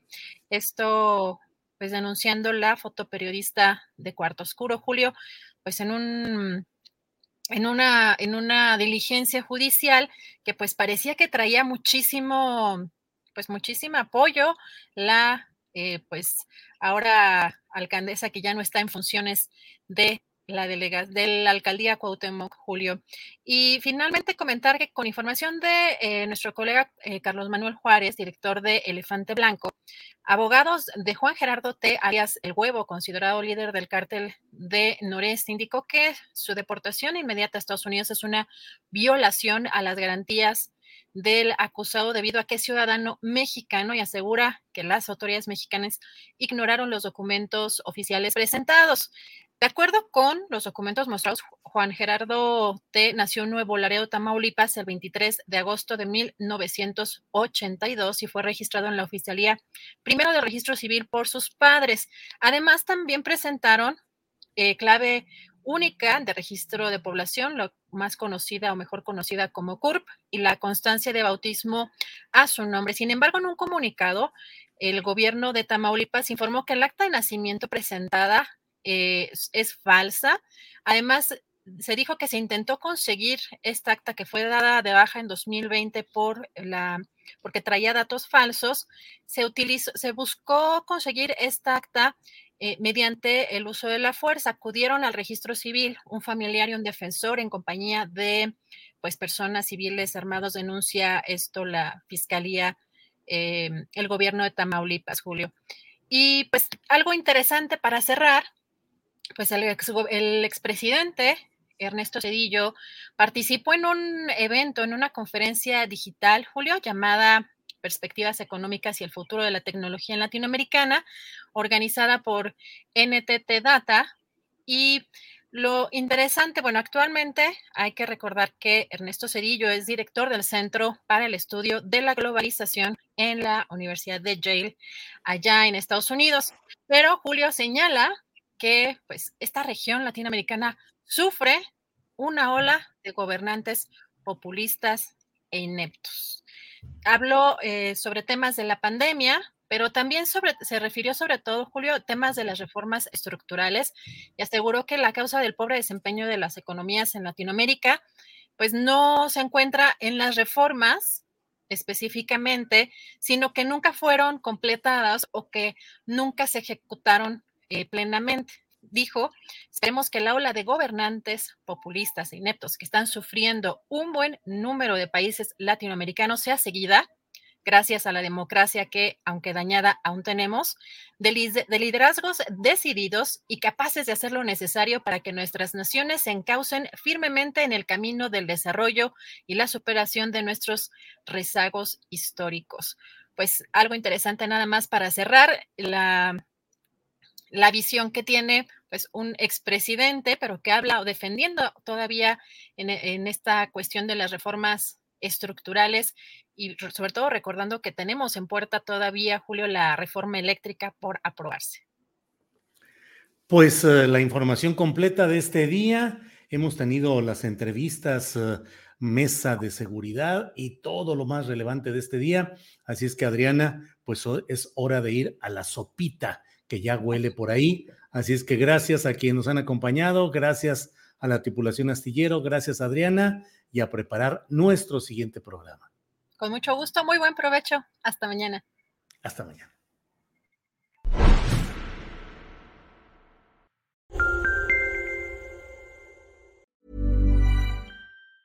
Hey, it's Danny Pellegrino from Everything Iconic.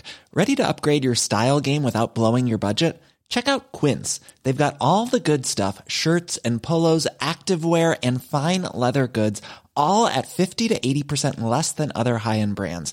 And the best part? They're all about safe, ethical, and responsible manufacturing. Get that luxury vibe without the luxury price tag. Hit up quince.com slash upgrade for free shipping and 365 day returns on your next order. That's quince.com slash upgrade. Hi, I'm Daniel, founder of Pretty Litter. Did you know cats tend to hide symptoms of sickness and pain? I learned this the hard way after losing my cat, Gingy. So I created Pretty Litter, a health monitoring litter that helps detect early signs of illness by changing colors, saving you money and potentially your cat's life. Pretty Litter is veterinarian developed, and it's the easiest way to keep tabs on your fur baby's health right at home. Go to prettylitter.com and use code ACAST for 20% off your first order and a free cat toy. Terms and conditions apply. See site for details. Para que te enteres del próximo noticiero, suscríbete y dale follow en Apple, Spotify, Amazon Music, Google o donde sea que escuches podcast. Te invitamos a visitar nuestra página julioastillero.com.